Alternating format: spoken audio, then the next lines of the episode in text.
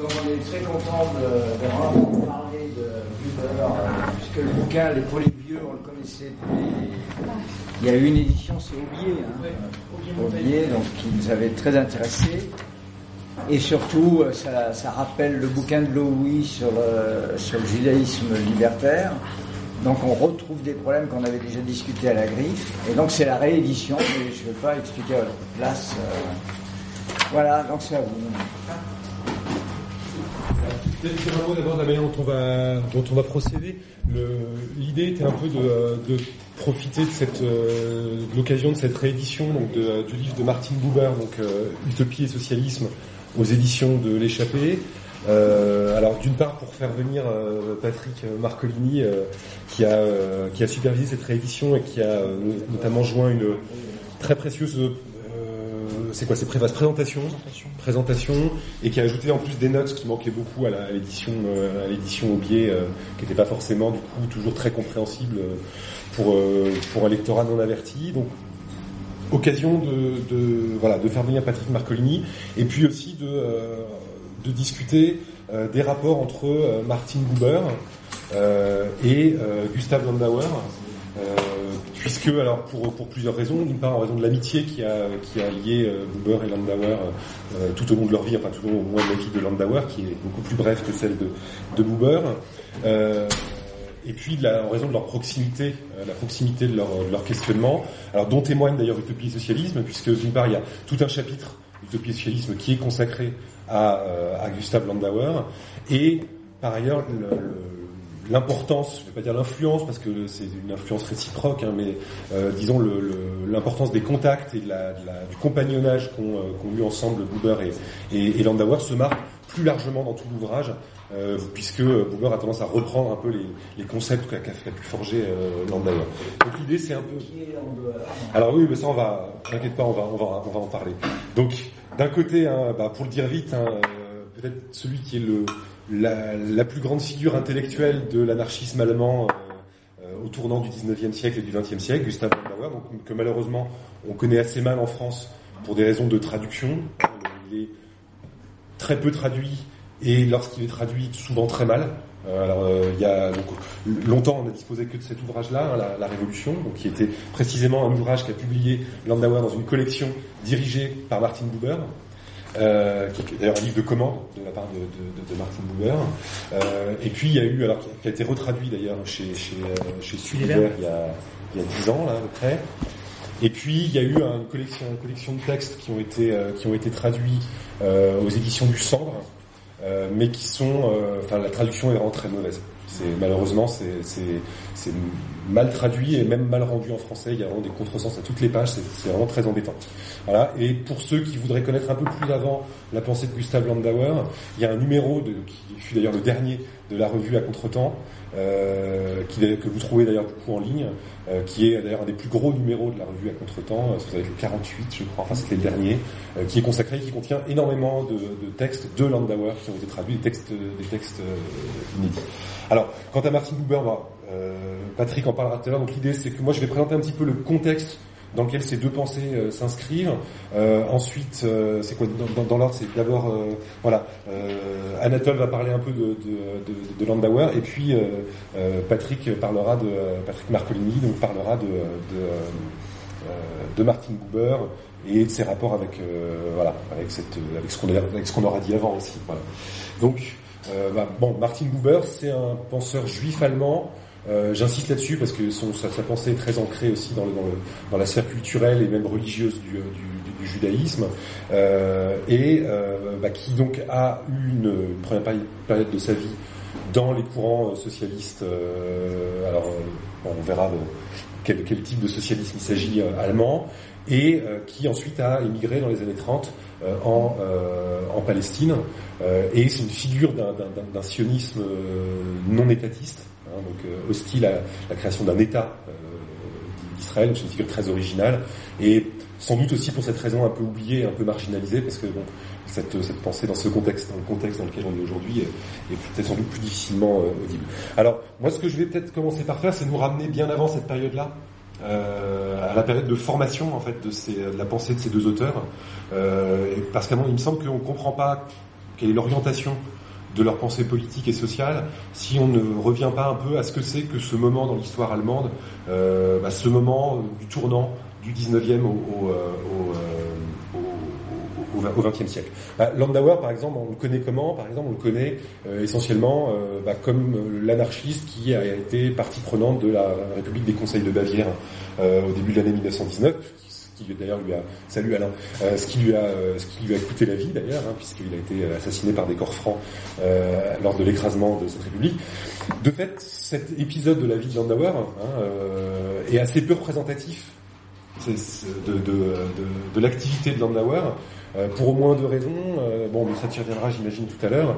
C'est que, bah, voilà, un anarchiste faisant partie d'un gouvernement révolutionnaire, ça peut sembler bizarre. Et puis aussi parce que Landauer s'était pas vraiment signalé par son activisme révolutionnaire, si on entend par là euh, euh, la, tentative de mener des soulèvements, notamment armés, euh, lors de son activité antérieure. Alors, euh, je disais donc que la pensée de ces, de ces, deux auteurs, elle prenait sens par rapport à ce, moment, alors qu'on appelle la période wilhelmienne hein, en, Allemagne. Euh, alors c'est particulièrement vrai pour Landauer, euh, puisque Landauer il naît un an avant euh, l'unification allemande, il naît en 1870, et il meurt un an après la chute du Reich en 1919, enfin quelques mois d'ailleurs après la chute du Reich, en fait pas un an. Donc sa vie est exactement contemporaine euh, bah, de deux Guillaume, hein, Guillaume Ier, Guillaume II, les deux empereurs, euh, les deux empereurs allemands, euh, et donc de, l'unification allemande. Alors cette période-là, elle est caractérisée d'une manière très générale sur un plan économique, social et politique, comme une période souvent qu'on caractérise comme la période de la modernisation accélérée de, de, de l'Allemagne.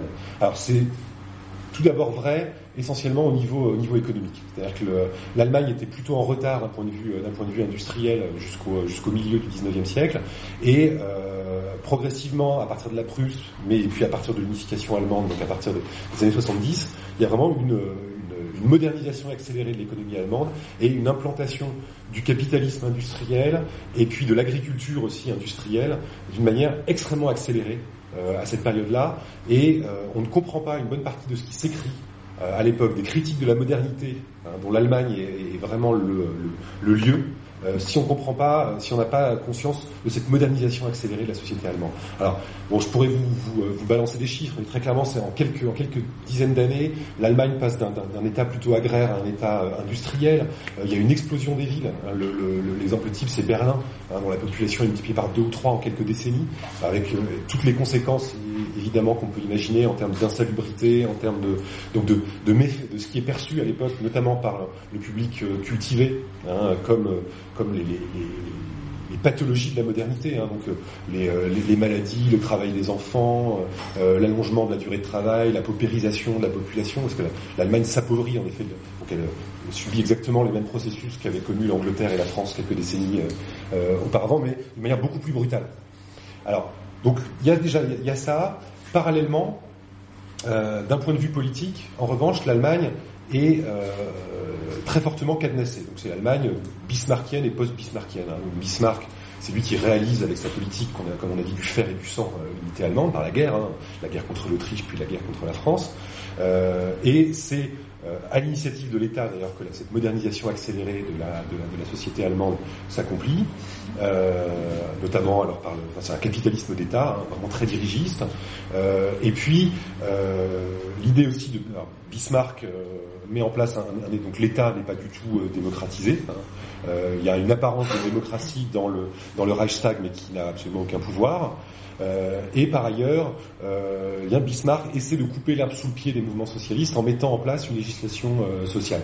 la première législation protectrice en Allemagne, elle est l'initiative de, Bismarck parce qu'il veut éviter que les socialistes s'emparent de cette, de cette, de cette thématique-là. Alors la répression, il y a une très forte répression politique à l'époque qui s'abat en particulier sur les socialistes, hein, donc la période notamment bah, des 12 premières années de la vie de Martin Buber, hein, 1878-1890, c'est la période où la social-démocratie est interdite ils présentent des candidats, mais comme indépendants, etc., aux élections, ils ne peuvent pas exister comme parti. Euh, donc c'est une période. Alors après, donc Bismarck quitte le pouvoir en 90, et après, bon, lui font suivre un certain nombre de, de, de bureaucrates prussiens qui tiennent la, la chancellerie. Mais euh, il y a vraiment l'idée dans la société allemande à cette époque-là qu'il n'est pas possible d'attendre une transformation euh, d'ampleur de la société par des moyens qu'on pourrait dire politiques.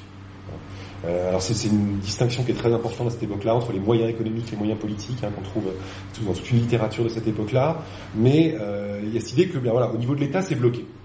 Et c'est ce qui permet de comprendre pourquoi il va y avoir, ça je vais, y revenir dans un instant, euh, le développement de d'alternatives sociales ne se présentant pas, ne se présentant pas comme des alternatives politiques. Parce qu'il y a l'idée que de toute façon, dans le champ de la politique, qu'elle soit même institutionnelle ou même peut-être même révolutionnaire, euh, c'est bloqué. C'est bloqué. Alors, cela dit, le troisième, le, troisième, la troisième caractéristique de cette modernisation de l'Allemagne à cette époque-là, c'est l'essor quand même de la social-démocratie euh, allemande, enfin du, socialisme, puis de la social-démocratie. Le parti va changer de nom, je vous épargne ces, ces, euh, aléas-là, euh, mais qui est, semble-t-il, irrésistible, en tout cas avant jusqu'en 14, euh, puisque le, parti quitte vraiment la clandestinité en 1890, il a quelques pourcents des voix dans les élections, il arrive à la veille de la Première Guerre mondiale, ils ont bah, plus d'un tiers des voix, c'est le premier parti allemand, ils ont détrôné le parti catholique euh, Zentrum, c'est le premier parti allemand. Et euh, ça se traduit aussi en termes d'adhésion. Hein, la machine du Parti social-démocrate grossit. Euh, les syndicats aussi hein, se constituent. Les coopératives également. Donc c'est trois composants du mouvement ouvrier. Hein, les syndicats, les coopératives, le parti, euh, qui, se mettent en place à cette époque-là, avec d'emblée en même temps des tensions. Alors des tensions dont, dont les auteurs dont on vous parler sont témoignent, parce que eh bien il y a cette idée quand même dans la social-démocratie allemande, alors dénoncée en interne, mais aussi parfois en externe, euh, que, euh, eh bien, en gros, il suffit de grossir. Il suffit de devenir de plus en plus gros. Hein, L'histoire marche pour nous, donc il y a le marxisme derrière qui dit voilà, l'économie capitaliste va se concentrer de plus en plus et à un moment donné, euh, la crise finale va se présenter et nous, on sera là, on sera 3 millions de membres et on aura juste à récolter euh, le fruit mûr tombé de l'arbre. Hein. Euh, il y a cette forme d'attentisme en fait dans la, politique social-démocrate, alors qui tient à une philosophie d'histoire très nécessitariste, on va dire très progressiste en, ce sens-là, euh, consistant à dire que voilà, la victoire est inéluctable, donc oh, voilà, on, a juste à se préoccuper de faire grossir l'appareil du parti. Euh, et puis bon, qui tient aussi au fait que, de fait, dans la, la, politique du Parti social-démocrate, dans notamment à l'échelon régional local, eh bien, elle est une politique en fait de réformiste.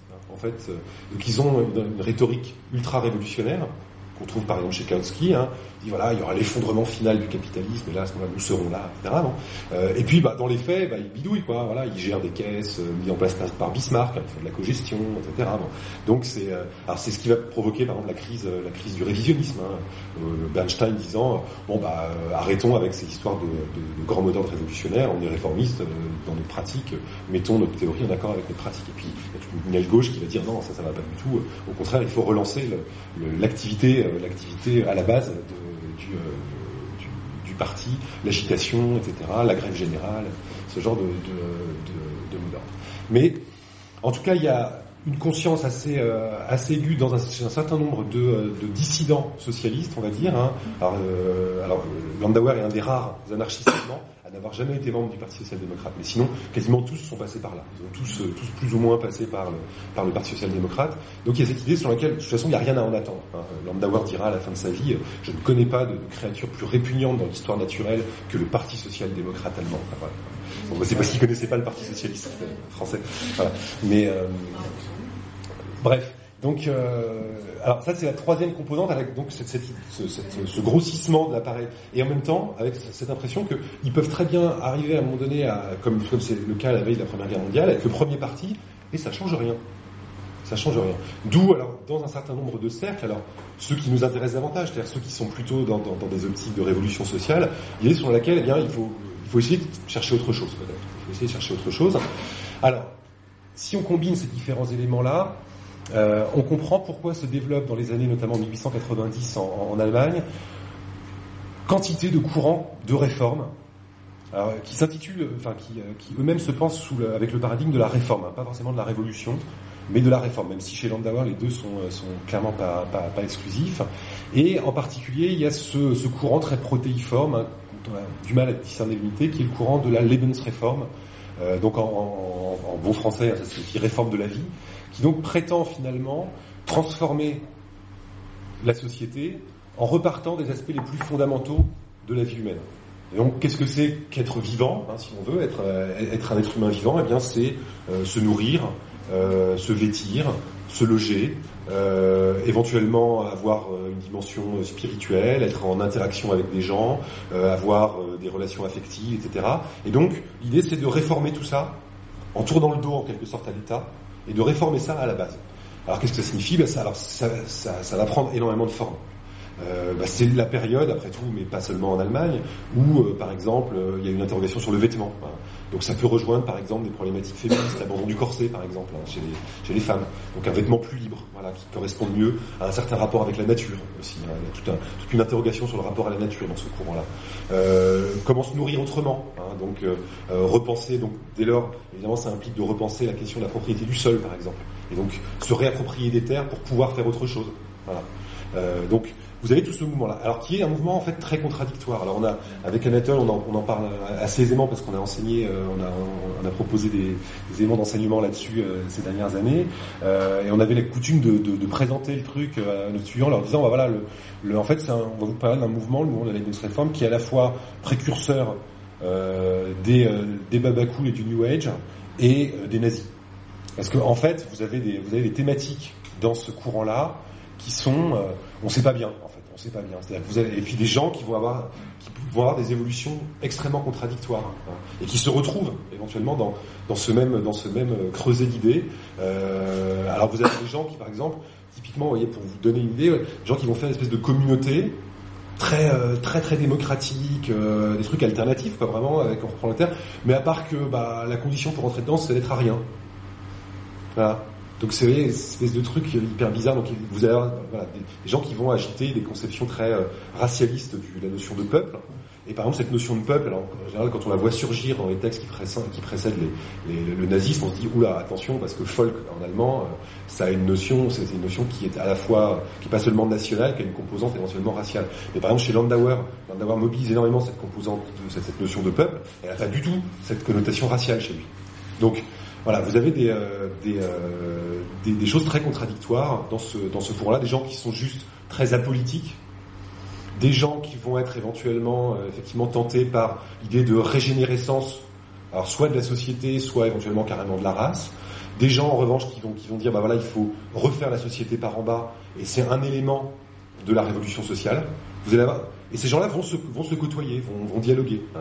Les choses étaient beaucoup moins étanches à l'époque qu'elles ne le sont, euh, qu'elles ne le sont euh, euh, maintenant. Alors parmi, vous avez des, par exemple donc des, expériences communautaires hein, qui se mettent en place à, l'époque. Donc certains, certains ont fait, ont fait Flores hein, d'ailleurs. Alors le lieu emblématique de la Lebensreform, il n'est pas en, Allemagne, il est en, dans le Tessin, donc dans la partie italophone de la, de la Suisse, c'est Monteverita donc euh, au bord du lac Majeur, mais c'est les Allemands essentiellement qui, montent, qui, font ça, qui est un lieu vraiment de la contre-culture où quantité de gens vont passer dans, les années qui précèdent la Première Guerre mondiale.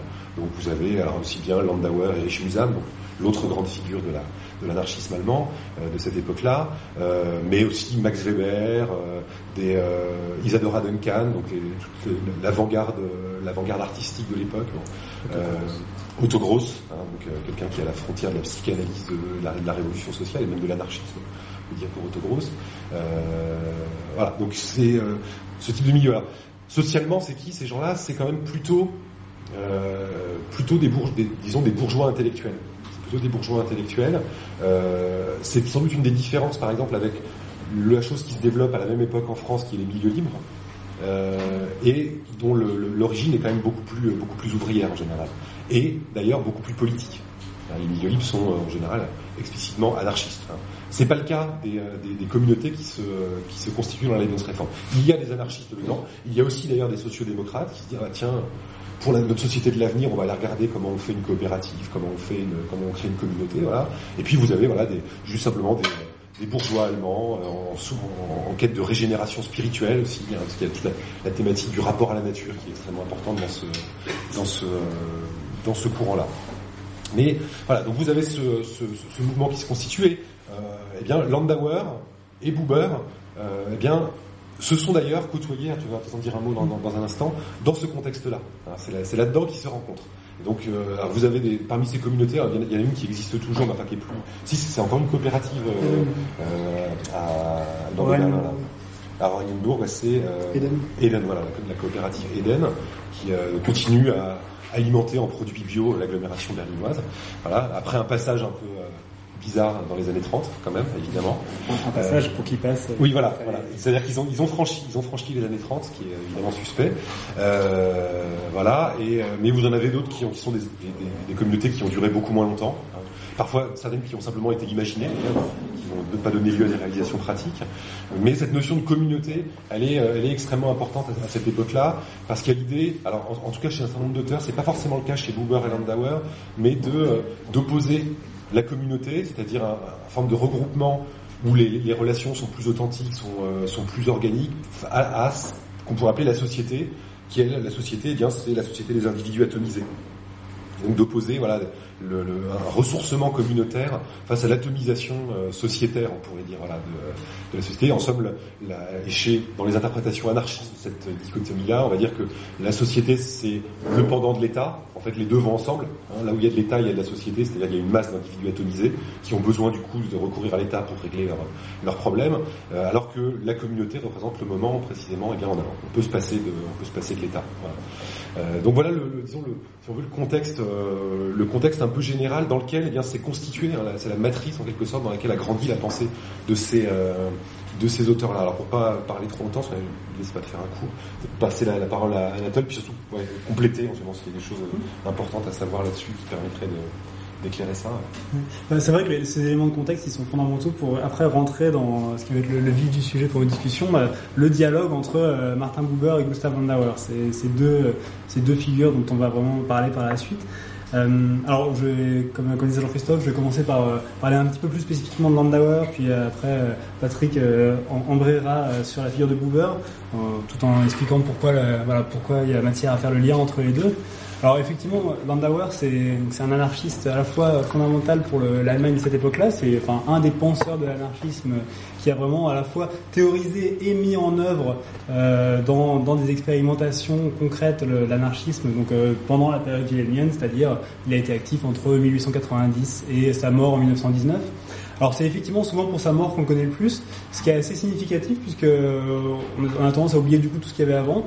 Euh, il s'est fait effectivement massacrer par les corps francs, euh, donc par c'est en gros ce sont les mêmes corps qui ont réprimé la révolution allemande d'abord à Berlin, ceux qui ont donc assassiné Rosa Luxembourg, Karl Knecht, et qui ensuite ont été appelés par le gouvernement socialiste qui était en train de se créer, donc social-démocrate j'entends, qui était en train de se créer à ce moment-là en Allemagne, qui ont été appelés pour réprimer la révolution en Bavière et qui en fait prenait la forme, notamment à Munich où était Landauer depuis quelques mois, qui prenait la forme d'une république des conseils, donc des conseils, des ouvriers, euh, et qui vraiment pendant les années de révolution, euh, enfin les mois pardon, les quelques mois de révolution, ça a été très bref, euh, se présentait vraiment comme une alternative possible à ce qui est devenu ensuite l'Allemagne avec la République de Weimar euh, qui, a été la, suite directe de l'Empire allemand. C'est-à-dire que l'Empire est tombé à la fin de la Première Guerre mondiale et ensuite euh, très rapidement a été mise en place la République de Weimar et ce petit épisode révolutionnaire est souvent en fait assez assez méconnu. Et donc c'est là que Landauer trouve la mort. Qu'est-ce qu'il euh, qu'est-ce qu'il était venu faire là-bas, Landauer C'est vrai que ça a de quoi surprendre. Alors, on parle ici d'un anarchiste convaincu qui n'hésitait pas à, enfin, à, se qualifier comme tel, dont les dont les textes étaient sans ambiguïté. Euh, euh, effectivement à teneur anarchiste et pourtant on le, on le voit participer à un, à un gouvernement euh, euh, donc dans le dans ce... conseil. Pardon? De conseil. De conseil, mais précisément, c'est pour, c'est pour ça justement, je, je commençais par l'instruction publique, c'est ça? Voilà, c'est quand en général on dit il était, il était ministre, euh, pourquoi pas député. Euh, non, et en fait, si on, si on regarde bien son titre, il a été euh, commissaire à l'instruction publique et à la culture et à la propagande, qui est un terme qui n'avait pas encore la, forcément cette coloration qu'on lui connaît aujourd'hui. Euh, donc, euh, et surtout, il a occupé ce poste pendant quatre jours, euh, puisque à cette époque-là, les, les, les, gouvernements se sont succédés à une cadence assez folle. Alors, en général, il y en avait plusieurs en même temps aussi. Euh, qui étaient concurrents, mais donc voilà, finalement, le rôle de Landauer dans cette république-là, il a été assez assez modeste comparé à ce qu'on a tendance à penser. Et c'est aussi ce qu'ont pensé ceux qui sont venus le tuer puisqu'en fait, euh, il a été assassiné en tant qu'un des leaders de la révolution. Alors c'est vrai, il était là pendant les mois de révolution allemande à Munich, à essayer de faire passer ses idées euh, anarchistes. Donc, quand je dis les siennes, c'est bien qu'elles avaient une spécificité sur laquelle je reviendrai juste après. Euh, donc, en gros, à orienter la révolution dans un sens qui lui paraissait le plus le, plus indiqué. mais il n'a pas tellement réussi en fait. Donc finalement, un rôle pas pas incroyable, mais vu qu'il s'est fait massacrer assez violemment, on a retenu ça de lui, Landauer, martyr de la Révolution, et après, euh, euh, toutes les tendances politiques euh, opposées aux, fascistes qui avaient réprimé la Révolution ont fait de lui un, une forme de héros, mais dont on a oublié après le, le, les idées. Donc, pour ça, j'en reviens assez rapidement sur le contenu de sa, pensée. En repartant toujours de cette idée, pourquoi Landauer était là-bas, ça a de quoi surprendre donc en tant qu'anarchiste, ça a de quoi surprendre aussi par rapport à sa conception de la politique ou même de l'anarchisme en général. On a pu dire à plusieurs reprises que Landauer était plutôt partisan d'une vision non pas politique, mais bien culturelle de, de la société, de l'anarchisme ou du socialisme. Alors, je le dis maintenant, j'y reviendrai un peu après, mais socialisme et anarchisme sont des synonymes dans la pensée de Landauer. Quand je parle socialisme, à son propos, on n'est pas dans la social-démocratie, hein, on est bien dans une forme d'anarchisme. Et donc quand je dis une vision culturelle de l'anarchisme chez Landauer, c'est pourquoi? C'est que lui, euh, plutôt que de, penser à transformer la société euh, dans une démarche, par exemple, insurrectionnelle, violente, euh, ou dans un affrontement avec les structures existantes de l'État, du capital, etc., lui essayait plutôt de, favoriser le développement par la culture, c'est-à-dire par les, aspirations des uns des autres, par le, par leur finalement leur intériorité et, quelque chose qui était beaucoup plus beaucoup plus modeste au, au départ, la transformation, c'est-à-dire non pas s'en prendre aux institutions de la société, mais commencer par faire en sorte que chacun aspire à des rapports différents avec ses, ses, voisins, avec les personnes qui l'entourent. Et c'est de là que vient sa définition de l'État, qui est la phrase la plus connue de Landauer. Il n'y en a pas beaucoup, et celle-là, elle, elle, est encore assez peu, mais elle est percutante. Landauer définit l'État non pas comme une chose, il, écrit dans, un texte de 1911, l'État c'est pas une chose qu'on pourrait euh, renverser comme une table ou un carreau qu'on pourrait casser. L'État c'est avant tout un ensemble de relations et on se débarrasse de l'État, non pas en le détruisant, mais en contractant des relations différentes les uns avec les autres. Donc l'idée étant bien que la société ne se transforme pas par en haut, par un affrontement de ces institutions, mais bien d'abord par les relations que les individus vont créer entre eux pour essayer de, euh, de mener à des relations, à des formes de communautés différentes. Donc il y a vraiment un paradigme assez différent. On pourra y revenir aussi après. Dernier point sur, pour euh, parler de Landauer et de la République des conseils de Bavière. Euh, pourquoi c'est bizarre qu'il y aille? Aussi parce qu'il n'y croyait pas. On voit dans sa, dans sa correspondance euh, quelques mois avant la Révolution, quand il est appelé par euh, des amis, notamment Kurt Eisner, qui était une des figures aussi importantes de la Révolution en Bavière, qui lui disait viens Landauer, c'est le moment, il se passe quelque chose, viens à Munich pour, euh, bah, pour euh, finalement accompagner ce mouvement ouvrier qui se crée. Il y avait vraiment des conseils ouvriers qui se créaient, etc. Lui, dans sa correspondance personnelle, il dit euh, j'y vais, mais je sais que cette révolution n'aboutira pas. Parce que on est à la fin de la guerre, les ouvriers allemands sont crevés, ils ont plus de ressources, ils ont plus d'énergie, et que du coup il leur manque aussi cette, volonté, que, que son socialisme culturel essayait d'insuffler. On est bien sur une question de socialisme de la volonté, ça c'est quelque chose dont tu reparleras probablement à partir de Buber aussi, plutôt que simplement des conditions objectives. Mais en l'occurrence, les conditions n'y étaient pas non plus. Donc Landauer n'y croit pas, et pourtant il y va. D'ailleurs, il, en meurt. Qu'est-ce qu'il a été faire là-bas? Ben, C'est parce qu'il y a aussi un, une vraie idée chez lui de l'utilité de, de l'investissement des situations où d'autres situations, pardon, d'autres euh, d'autres événements peuvent être créés. Donc en l'occurrence, investir la révolution lorsqu'elle se passe, d'aller à ce moment-là pour lui en Bavière où certains ouvriers se réunissent pour créer les conseils, etc. C'était fondamental parce que ça s'inscrit finalement dans une vision de la société où euh, on n'attend pas que les conditions soient mûres comme le préconisaient les marxistes de l'époque, notamment à dire euh, voilà, pour l'instant, c'est un petit peu le contexte de la social-démocratie, par exemple tout à l'heure, de dire pour l'instant les conditions ne sont pas prêtes, attendons que le, capitalisme euh, en arrive au bout de ses contradictions et alors la société se transformera. Pour Landauer, il s'agit vraiment de partir de la volonté des individus et de dire voilà, à ce moment-là, il y a une étincelle, celle de la révolution, il faut y aller, il faut se donner à plein dedans pour que euh, se crée un embryon de communauté autour de ce projet révolutionnaire. On, en reparlera peut-être euh, après. Euh, donc, finis en deux mots par dire qui était Landauer, et puis je, passerai ensuite vers Buber pour que Patrick puisse euh, nous en parler. Donc, je disais Landauer, on pense comme socialiste anarchiste puisqu'il a redéfini le terme comme synonyme. Lui-même était, donc, comme Buber, un philosophe qui venait d'une famille juive, mais à la différence de Buber, il s'est toujours considéré comme athée. Euh, ce qui est assez significatif euh, parce qu'il y a quand même des, éléments de dialogue entre la culture juive de Buber et, euh, et la pensée socialiste de Landauer. D'ailleurs, Buber va ensuite mobiliser pas mal des motifs de la communauté de Landauer au sein de sa pensée sociale et religieuse. Donc, je Landauer était philosophe, il était traducteur de pas mal d'auteurs euh, que ce soit des, personnes comme Oscar Wilde, il a traduit en allemand euh, Étienne de la Boétie également, il a traduit euh, Kropotkin, pas mal de textes, il était en contact avec Kropotkin et il a traduit beaucoup des textes importants en, allemand. il a traduit Proudhon aussi, qu'il a beaucoup lu. il a traduit Rabindranath Tagore, etc. Donc assez polyvalent, il écrivait des romans, des poèmes, et il était aussi l'éditeur d'un journal qui s'appelait Der Socialiste, le socialiste, à travers lequel il essayait de véhiculer ses idées tout au long de sa vie puisqu'il était, en plus d'être un penseur, un militant euh, acharné. Il n'a jamais cessé d'essayer d'implémenter ses idées, mais des idées qui n'étaient pas celles d'un anarchisme classique, plutôt atypique. Je crois que le titre de la revue à contre-temps dont tu parlais, euh, c'est Landauer, un anarchiste de l'envers. Effectivement, il prenait un petit peu les choses à rebours.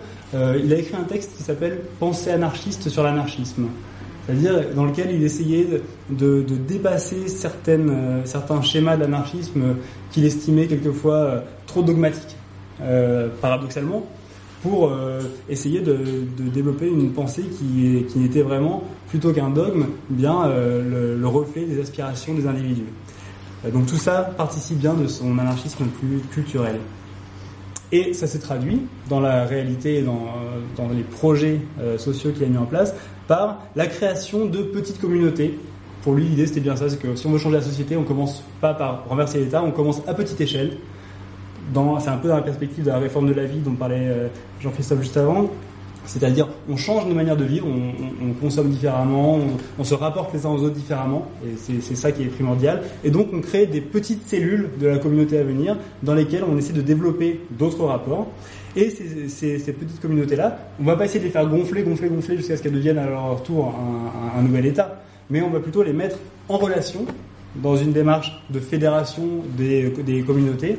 Et c'est là, en fait, euh, que, euh, que Landauer et Buber se retrouvent à nouveau, puisqu'ils ont ensemble créé, euh, juste au début des années 1910, ce qu'ils ont appelé l'Alliance socialiste, une fédération de petites communautés euh, qui justement avait pour but de d'initier euh, d'autres manières de vivre euh, dans une démarche décentralisée, c'est-à-dire que le, seul point de repère c'était le journal d'art socialiste où les différentes communautés échangeaient sur ce qui se passait. Et là on n'est pas loin aussi des milieux libres français de l'époque, en général on connaît un petit peu mieux ça, donc c'est-à-dire des, groupes de une dizaine d'individus, une quinzaine parfois, qui autour d'un projet commun vont se rassembler, euh, acheter une terre ou éventuellement l'occuper, euh, quelquefois la louer, euh, pour derrière essayer de mettre en place une autre forme de vie communautaire.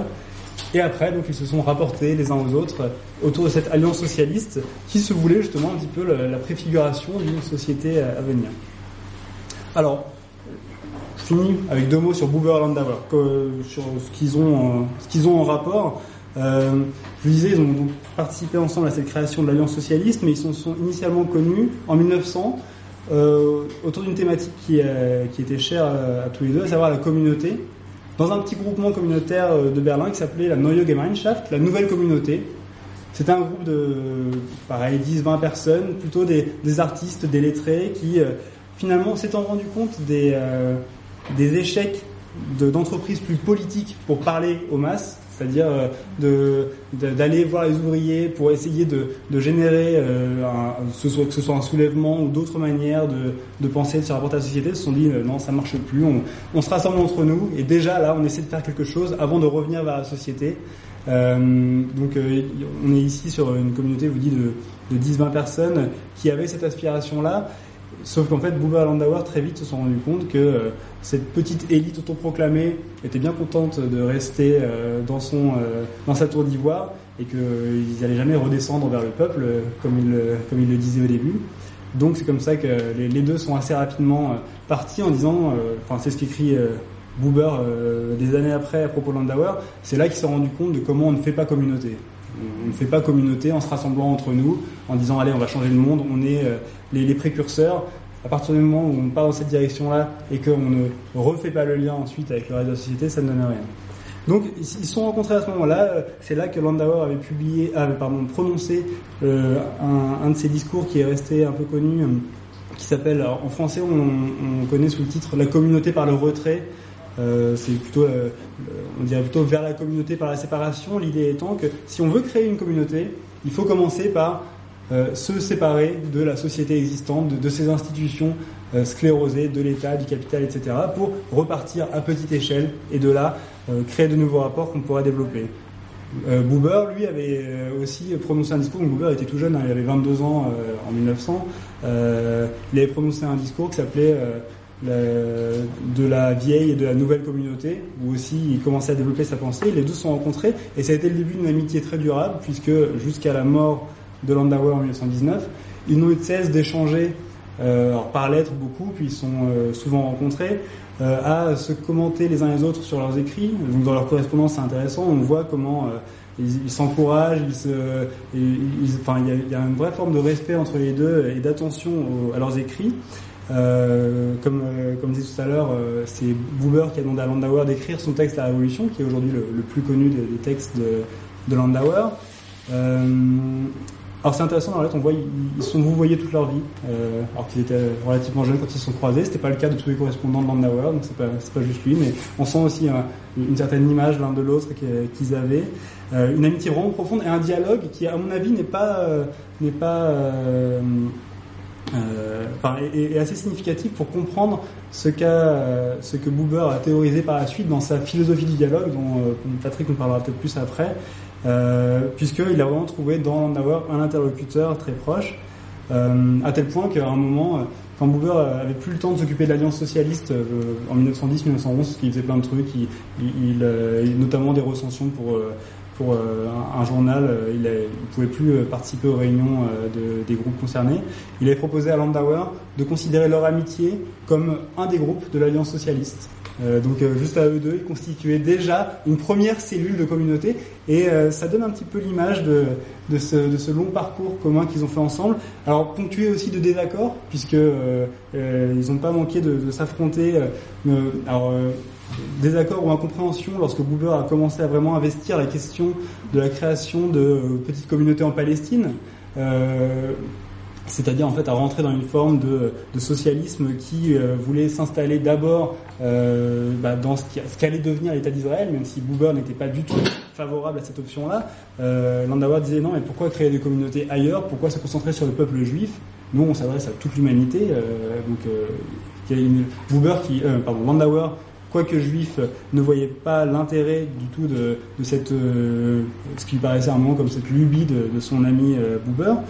Euh, et euh, un autre désaccord dont on ne parlera peut-être pas, mais qui a été euh, crucial pour leur amitié, c'était au moment de la guerre. Buber fait partie de ceux qui, dans les années 14, 15 jusqu'à 16, euh, ont été vraiment euh, en guerre.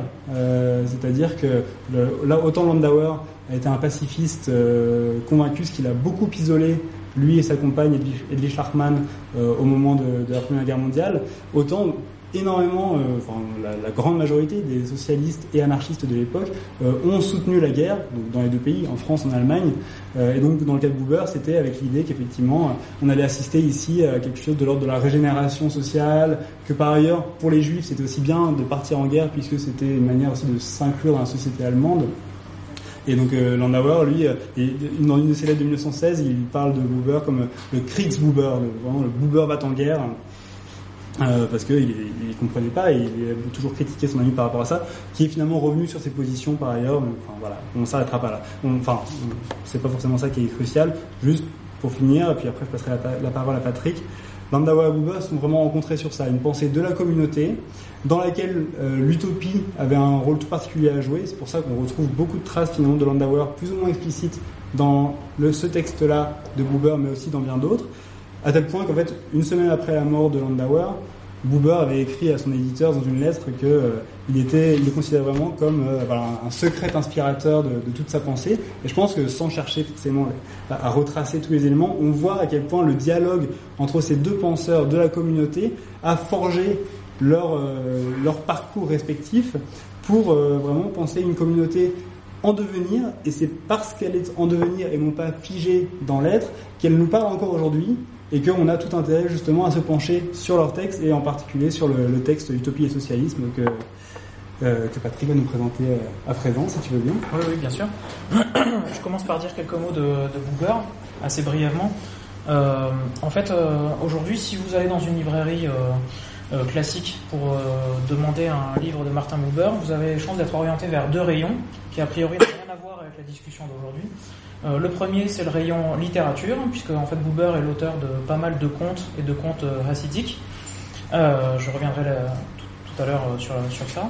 Donc Buber est aussi un grand écrivain, un styliste, quelqu'un qui a marqué son époque à tel point qu'à un moment donné, dans les années 60, il était question de lui donner le prix Nobel de littérature.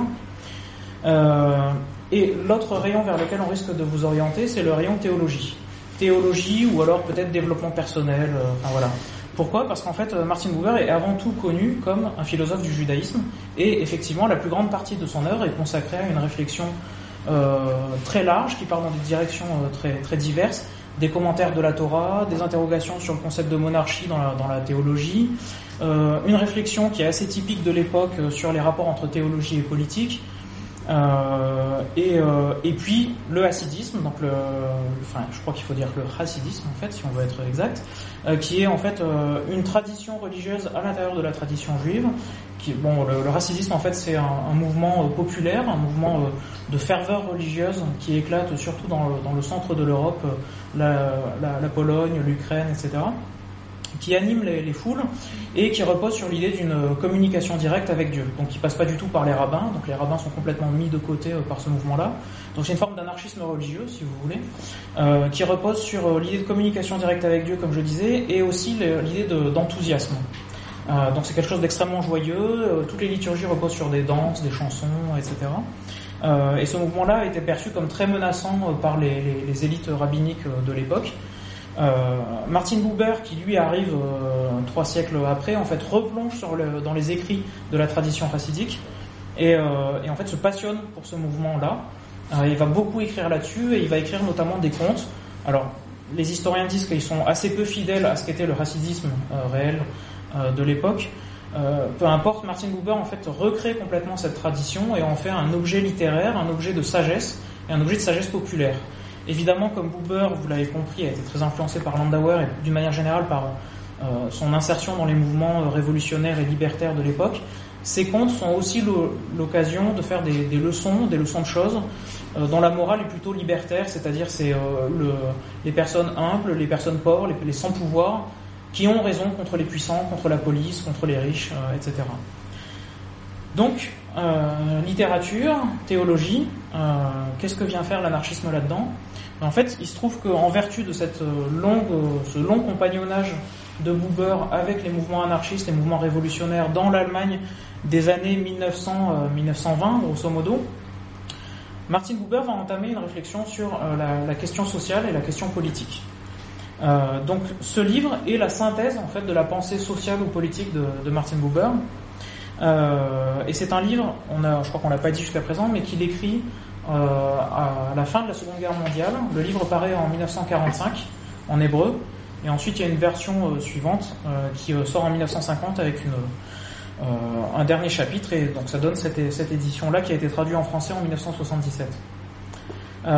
donc ce, livre est la synthèse de sa pensée sociale et politique, et je devrais presque dire de sa pensée sociale ou politique, parce qu'en fait, comme tout à l'heure Jean-Christophe l'a dit, euh, la réflexion de, Martin Buber sur, sur la société contemporaine repose sur une disjonction entre le social et le politique, précisément. Euh, le social, qu'est-ce que c'est? En fait, c'est la spontanéité qui gît à l'intérieur de tous les groupes, de tous les collectifs, euh, quand ils s'organisent dans la vie quotidienne, et quand ils s'organisent de manière extrêmement informelle. Donc, par exemple, euh, vous prenez un lieu d'habitation, tout de suite il y a une solidarité qui se crée, ou en tout cas des interactions entre les gens qui se créent autour du voisinage. Petit à petit, on se rend des services, on collabore, on échange des informations, on se réunit, on se déteste aussi, hein, peu importe, mais en fait, ça crée une forme de, sociabilité euh, spontanée qui a son mouvement propre, qui a son dynamisme propre, euh, qui euh, peut créer des, formes d'organisation à sa manière. De la même manière sur le lieu de travail, euh, les gens qui travaillent ne sont pas seulement régis par un principe de concurrence euh, sur le lieu de travail, et par moments aussi on se rend des coups de main, on va se remplacer les uns les autres, etc. Donc il y a, il y a une complémentarité, une sorte d'association spontanée qui se fait sur le lieu de travail. Et l'autre forme qui est peut-être un peu moins naturelle et spontanée, ça va être lorsque les gens s'associent carrément dans un but d'entraide. Et donc là on peut penser à des formes comme les coopératives, le syndicat, etc. Toutes ces formes-là montrent qu'il y a une spontanéité intrinsèque à l'élément social en fait. La société a son mouvement en elle-même. Elle est capable de se construire, de se conduire elle-même à travers des, groupes dans lesquels les discussions, les délibérations se font, et elle est capable aussi de s'associer, de se fédérer. Donc ces groupes peuvent s'associer les uns les autres de proche en proche, euh, de manière à former des organisations collectives plus larges. Contre ça, en fait, Buber voit euh, s'ériger un élément, euh, un principe antagoniste, un principe contraire, qui est le principe du politique. Le politique, c'est exactement l'inverse, dans le sens où la société s'organise par en haut, euh, à travers euh, des formes de commandement, des formes de discipline, à travers des formes de hiérarchie. on est dans des choses qui sont connues hein, pour nous euh, en tant qu'anarchistes, dans lesquelles il y a des ordres qui descendent jusqu'à la base, et cette structure disciplinaire et hiérarchique finit par se fonctionnaliser, s'institutionnaliser, s'ossifier, se dessécher, à travers des structures impersonnelles dans lesquelles les individus, euh, dans lesquelles les, groupes sont éclatés et ne vivent plus qu'en tant qu'individus atomisés. Chacun est le récepteur euh, d'un commandement, euh, d'un ordre. chacun recherche ses intérêts personnels et se comporte comme une comme une sorte de, monade indépendante de toutes les autres et forcément en, compétition, en concurrence avec les, autres. ça, c'est la société politique telle que la voit Buber. Pour lui, il y a une contradiction complète entre cette spontanéité du social et cet élément organisateur euh, autoritaire qui est celui du politique. Euh, à partir de, alors, quand, on dit le social, qu'est-ce que ça veut dire? Pour, euh, pour Buber, en fait, il faut en raffiner encore un petit peu plus les définitions pour comprendre ce qu'il veut dire. L'élément fondateur du social, c'est le communautaire, dont on a parlé déjà abondamment ici. Je ne vais pas revenir là-dessus. Euh, c'est-à-dire que pour lui, il y a une sorte de, lutte et d'affrontement à l'intérieur de toute société entre le communautaire et euh, le social. Euh, le social, c'est le moment où le communautaire se refroidit, on pourrait dire, le moment où il se fige dans des formes trop instituées pour laisser la place à ce dynamisme dont je parlais tout à l'heure. et finalement, le social, c'est le début du politique. On pourrait dire qu'en fait, il y a une forme de transition euh, du social vers le, vers le politique.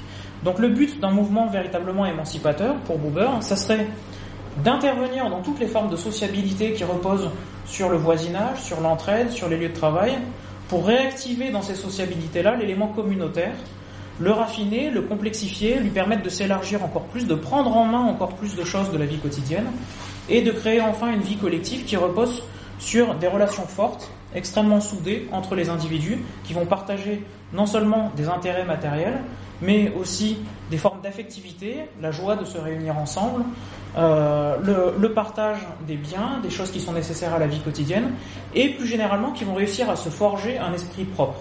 Ce concept d'esprit, en fait, revient souvent dans les écrits de Martin Buber. Une communauté est vivante lorsqu'elle a réussi à former un esprit qui unifie, qui harmonise, sans que ce soit nécessairement un consensus, mais qui harmonise toutes les manifestations de la vie du groupe. Donc toutes les manifestations de la vie du groupe, ça veut dire la manière de parler, la manière de manger, la manière de s'habiller. Tout ça est marqué d'une empreinte dans laquelle on peut reconnaître le fait que ce groupe a une autonomie propre.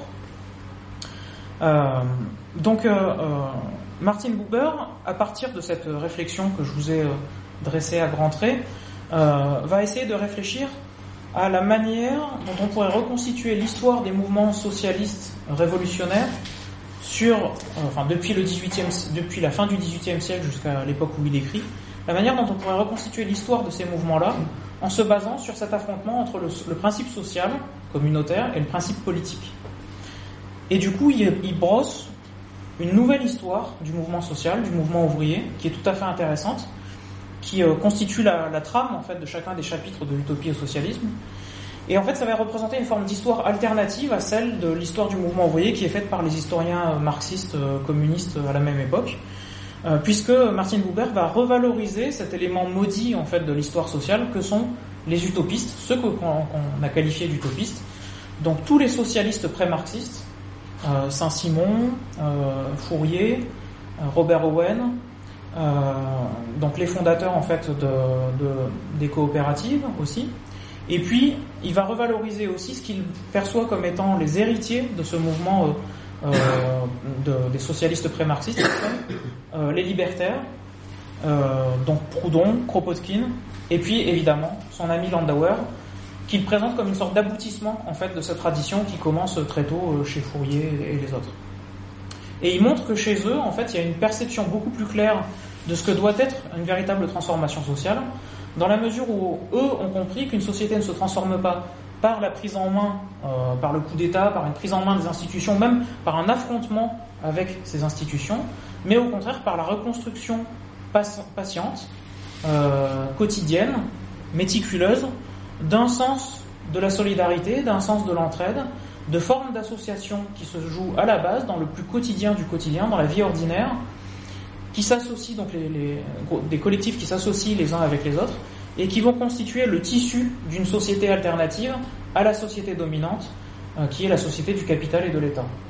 Cette contre-société, euh, cette société souterraine, doit avoir pour but de prendre en main progressivement toute l'organisation de la vie d'une d'une collectivité afin de pouvoir se substituer au capital et à l'État en tant que principe organisateur lorsqu'une révolution achèvera en quelque sorte le, renversement de la société capitaliste.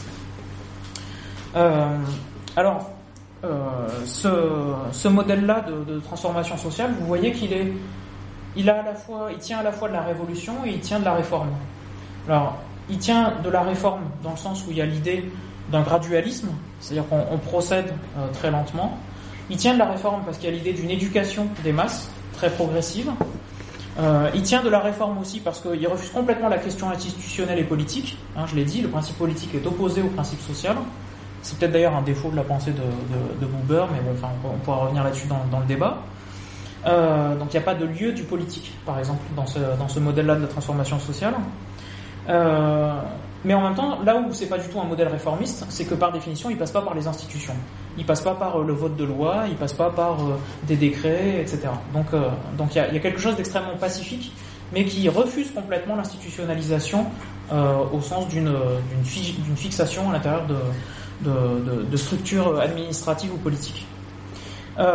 Et en même temps, il tient du modèle révolutionnaire, dans la mesure où c'est une transformation sociale qui va extrêmement loin, qui s'en tient pas simplement à la reprise en main de, des outils de production, mais qui va jusqu'à penser une transformation de la manière d'être en rapport les uns avec les autres. Il y a une dimension éthique très forte dans la pensée de, de euh, et euh, qui va penser aussi la transformation euh, des, bah des, des, coutumes, de la manière dont on mange, dont on s'habille, etc. Donc dans ce sens-là, il est vraiment l'héritier du mouvement de Lebensreform, de réforme de la vie dont on parlait tout à l'heure. Donc il y, a, vraiment une radicalité qui est révolutionnaire. Et pourtant, on pourrait dire que Buber contourne un petit peu le problème de la révolution parce que pour lui, finalement, le défaut de la pensée sociale, euh, de la pensée du mouvement ouvrier, a été de se concentrer sur cette question de la révolution sans penser à ce qu'on devait établir. Et souvent, euh, d'ailleurs, dans les, dans les processus révolutionnaires, on, on, le voit, en fait, les acteurs de la révolution, une fois que le changement est en train de se produire, ne perdent leur boussole, ne savent plus exactement où aller. Euh, et ce que Buber propose, c'est de se concentrer au contraire sur le type de société qu'on a envie de construire, d'y réfléchir, et de commencer à l'ébaucher déjà dans la pratique pour que les structures de soutènement de la société de l'avenir soient déjà présentes lorsque la société dominante, le capitalisme, sera en cours d'effondrement. Euh, donc voilà à peu près le, le, modèle de transformation sociale auquel réfléchit euh, Buber. Pour ne pas être trop long, je vais juste dire un, dernier, un dernier mot sur la, question de l'utopie, puis après on pourra partir dans une discussion. Euh, en fait, euh, vous voyez que le, titre du bouquin c'est Utopie et socialisme, et Buber procède vraiment à une revalorisation des socialistes utopiques en disant euh, finalement ils ont placé l'utopie avant la révolution. C'est-à-dire que quand vous regardez Fourier et ses disciples avec la constitution des phalanstères, vous savez, des formes d'association, travail collectif, travail agraire, travail industriel entre guillemets, puisque l'industrie n'existe pas vraiment encore à l'époque, euh, ou bien quand vous voyez les coopératives s'établir avec l'idée de, se rassembler sur un même lieu de travail pour partager euh, ce qu'on produit, euh, ou bien lorsque vous voyez Saint-Simon qui pense lui aussi l'association des, des producteurs, dans ces modèles-là, en fait, la société de l'avenir, elle est déjà présente avant la révolution. C'est ce que les marxistes ont reproché à ces socialistes-là, c'est qu'ils disent, bah, finalement, ils pensent à transformation sociale sans l'acte fondateur, sans le bouleversement qui permet d'abattre les structures qui empêchent cette société d'exister, à savoir le capitalisme et, l'État bourgeois. Euh, sauf que la reproche que fait Buber aux marxistes, c'est que les marxistes, en, un sens, font l'inverse. Ils pensent la révolution, mais eux, ils mettent l'utopie après. C'est la fameuse phrase de Marx euh, on n'a pas de recette pour faire bouillir les marmites de l'avenir, donc on ne va pas se prononcer sur les détails de l'organisation d'une société communiste. Ça sert à rien, elle s'édifiera au moment même où se fera la révolution. Euh, pour reprendre un débat un peu actuel, euh, ça sert à rien de penser le communisme. En fait, il, faut, il y a un mouvement de communisation, de mise en commun, qui fera, qui établira le communisme. Euh, Buber n'est pas de cet avis-là. En fait, euh, pour lui, au contraire, on, s'avance vers l'abîme en, réfléchissant de cette manière-là. Il faut déjà préparer cette société avec tous les risques que ça suppose. Risque de se faire euh, contaminer, entre guillemets, en tout cas pervertir les, principes sur lesquels repose notre organisation par un environnement qui est extrêmement hostile, qui est l'environnement de l'économie marchande, des rapports autoritaires, etc. Mais quand même, il faut courir ce risque euh, sinon, encore une fois, une fois la révolution ou un effondrement de la société dominante euh, étant survenu, on se retrouvera face à un vide, face à un abîme, on se retrouvera dans une impréparation extrême. Euh, donc, cette réflexion, à notre avis, alors quand je dis nous, je pense je ne veux pas me prononcer pour mes, petits camarades, mais je pense que c'est le cas.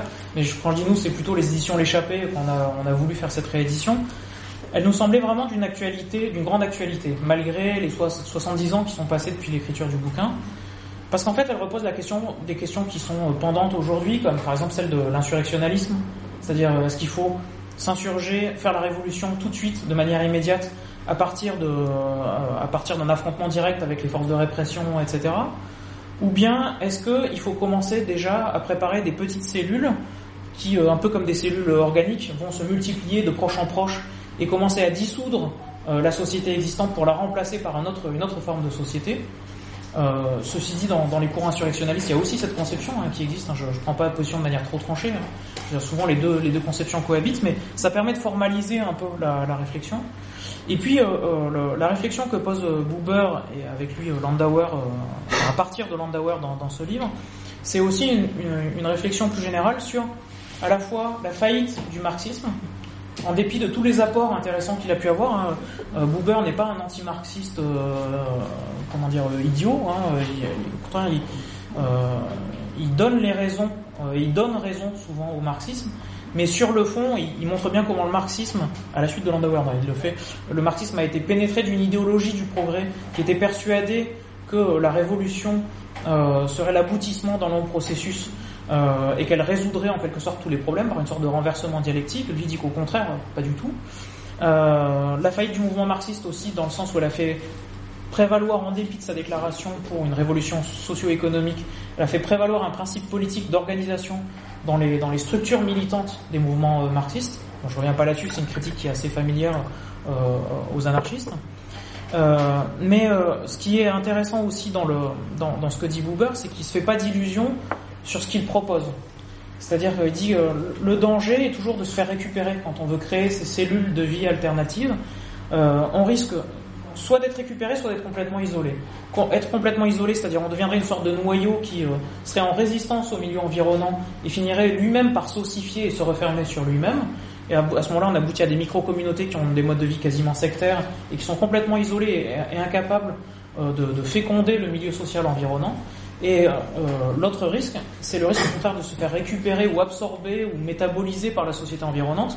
Le capitaliste peut très bien vivre, après tout, avec des marges dans lesquelles il trouvera même éventuellement, le cas échéant, à s'inspirer pour se renouveler lui-même. Et ça, c'est un processus assez classique euh, dans l'histoire contemporaine, surtout dans l'histoire des 40 dernières années. Euh, donc, euh, en fait, il est très conscient de ces deux dangers-là. Et donc, pour lui, il y a, c'est pas des solutions, mais en tout cas des pistes pour sortir, pour éviter ces deux dangers. Euh, le premier, pour éviter l'ossification, c'est toujours cultiver un esprit fédéraliste et associatif à l'intérieur des cellules de vie alternative, c'est-à-dire toujours maintenir une ouverture vers les autres noyaux sociaux qui sont en train de s'ébaucher à d'autres endroits de la société, et procéder à des formes d'association et de fédéralisme qui, maintiennent une ouverture, une perméabilité entre des groupes qui, euh, sont parfois extrêmement différents les uns des autres. Euh, ça, c'est quelque chose qui, à mon avis, était vraiment à méditer quand on voit par moments certains certains euh, retranchements euh, dans les milieux libertaires ou dans les milieux révolutionnaires en général euh, qui, font qu'il y a des ruptures de dialogue en fait. Et l'autre chose, c'est pour éviter les récupérations.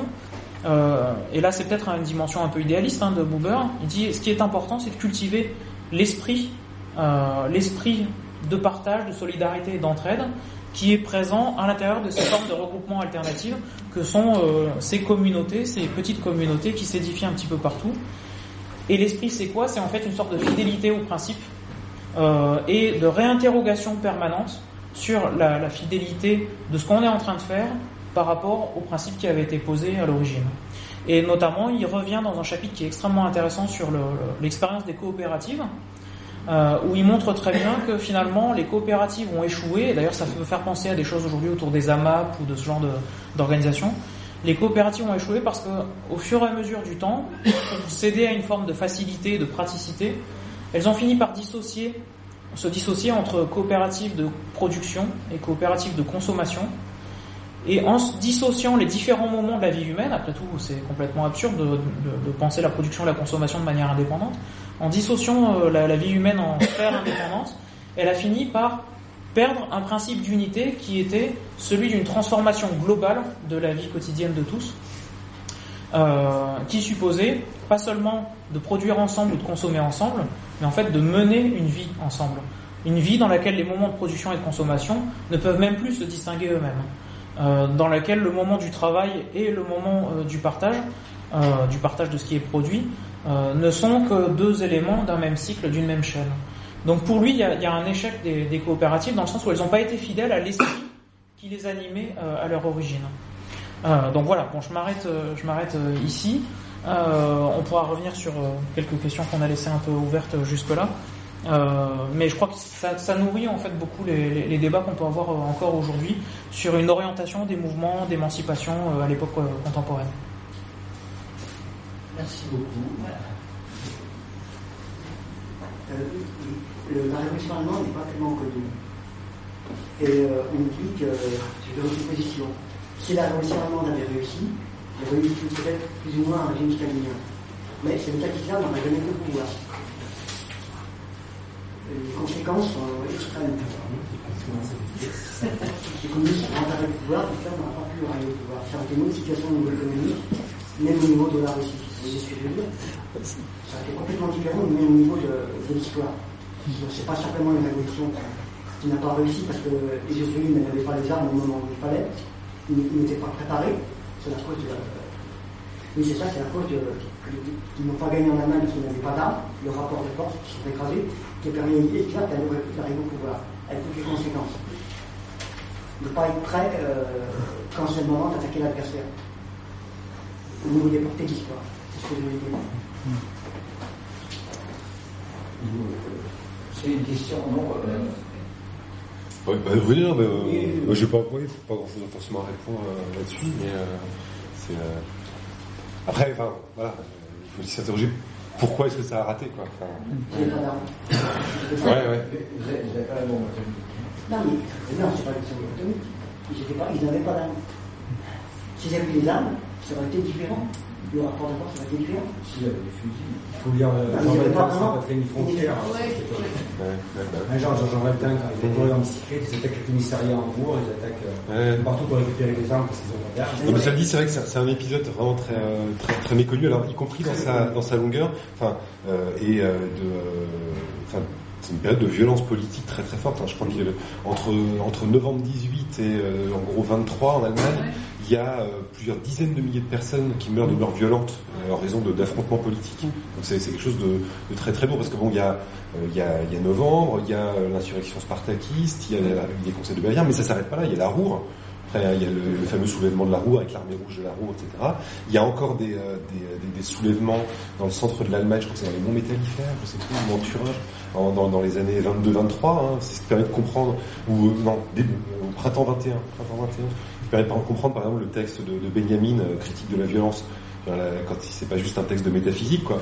Il, parle de violence. Euh, il est dans une époque. Euh, il, a, il, écrit à la fin d'une époque très très violente. Donc c'est effectivement où la, la, question, enfin c'est des questions d'affrontement armé quoi, qui, se, qui, se, qui se jouent là. Bon et puis de division du mouvement ouvrier aussi. Et de... D'ailleurs, il y a. Enfin, moi j'avais une question, mais si quelqu'un d'autre a. On a le temps, hein, peut-être. Ouais, on a le temps. Plein. Oui, je ne sais pas simplement, enfin, je suis bien d'accord si vous n'avez pas d'armes, euh, mais il y avait aussi une question de division du mouvement ouvrier, parce que c'est très bien d'avoir des armes, mais si le mouvement ouvrier est divisé, on se fait éliminer. Et ça, ça, ça, revient au sectarisme qui existe, et même maintenant qui existe aussi entre divers groupes, alors qu'au lieu de s'unir contre l'ennemi commun, des querelles de chapelle, on voit ce que ça fait. Mais en Allemagne, en Allemagne, souvent, les blancs. On fait un tour de parole. On fait un tour de parole. Oui, j'essaie de s'exprimer. On fait un tour de parole, donc je termine. En Allemagne, il n'y avait pas d'union entre le communisme et le socialisme de l'époque. Oui, non, non, par la faute, par la faute de Staline, qui, est, qui a tout fait. Qui veut poser des questions Qui a tout fait pour que ça rate. Le, le, le principal responsable de l'espèce en, en Allemagne, c'est Staline avec les conséquences du nazisme. C'est lui, c'est lui le principal responsable.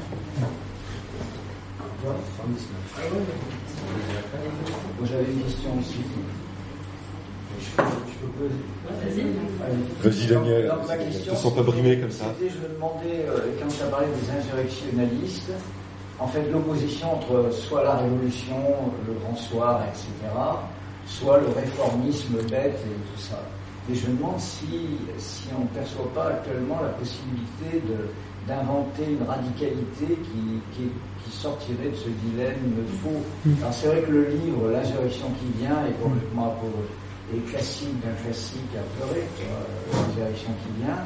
Mais être insurrectionnaliste, ça ne veut pas forcément dire le grand soir. Ça, ça veut parler d'une radicalité dans les rapports, euh, dans les rapports euh, de force et, je pense que c'est l'exemple qui a, une grande influence sur nous, qui est l'exemple du Chiapas, c'est-à-dire la possibilité de faire exister des, espaces qui ne sont pas libérés, ce serait absurde de dire ça, peut-être que les phares pourraient être libérés, mais pas les Chiapas, mais des, espaces dans des zones intermédiaires.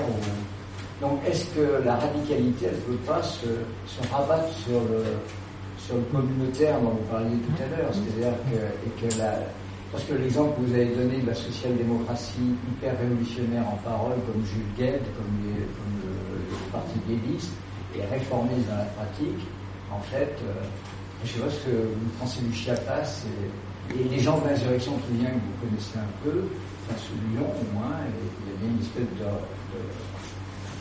de ouais. Vais juste dire un truc sur, sur Landauer et le Chiapas.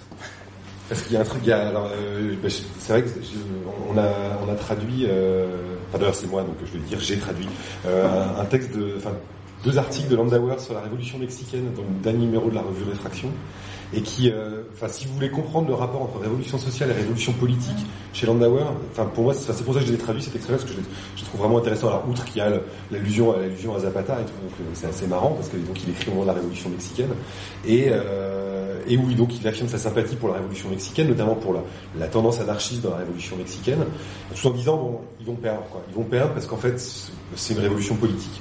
Il dit voilà, c'est, euh, euh, elle est politique dans son début, et à la fin, bah, ça va être les politiques qui vont tirer les marrons du feu.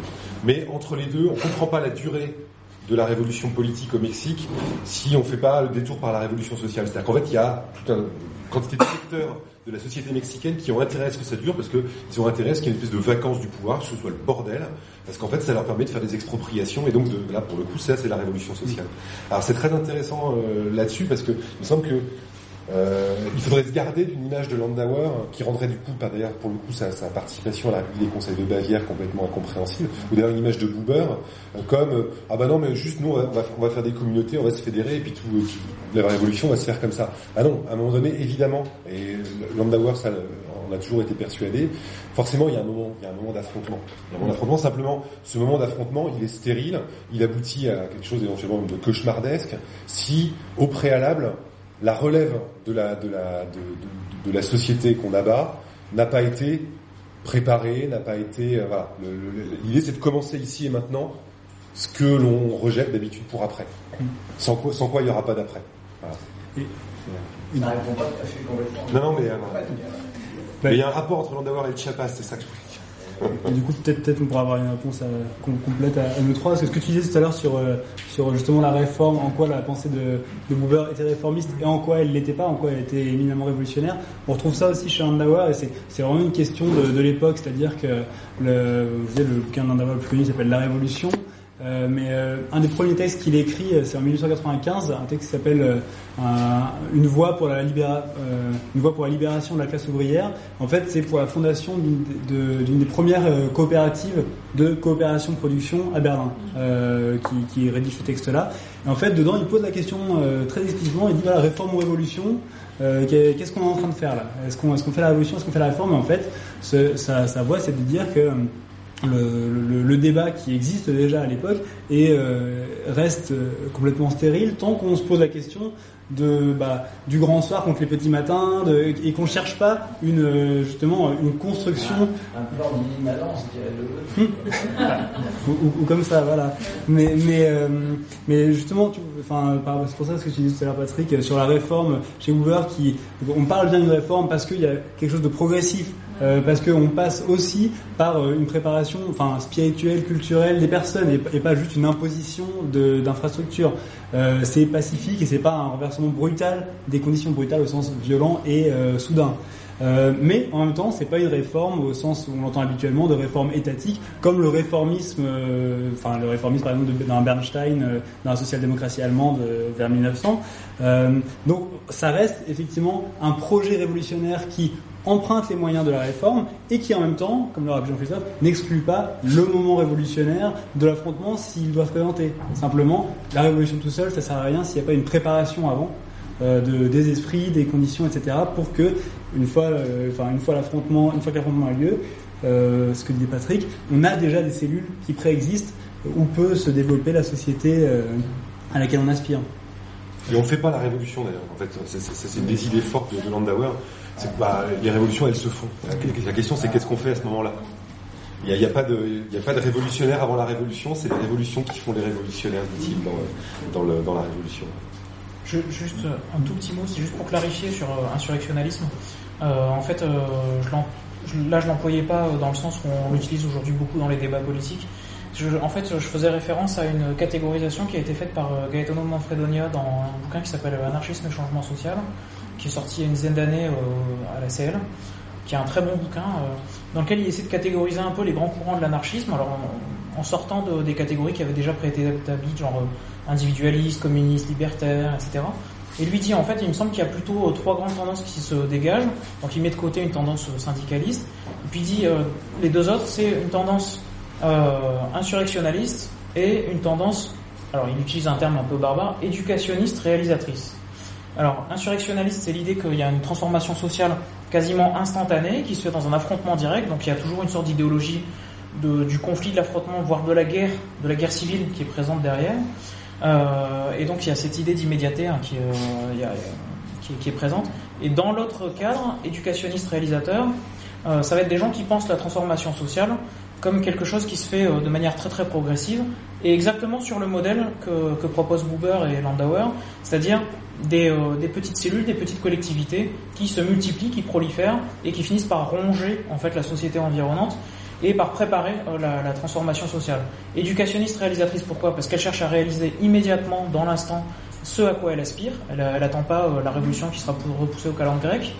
Et éducationniste parce qu'elle pense que ces actes-là ont une vocation éducatrice par l'exemple déjà vis-à-vis de l'extérieur, et aussi parce qu'elle prépare les individus qui sont à l'intérieur de ces collectifs à une forme de comportement, à des coutumes, des, des justes, des, habitudes qui sont spontanément euh, liées à la solidarité, l'entraide, le respect de la liberté de l'autrui, etc. Voilà, c'était juste pour clarifier sur le...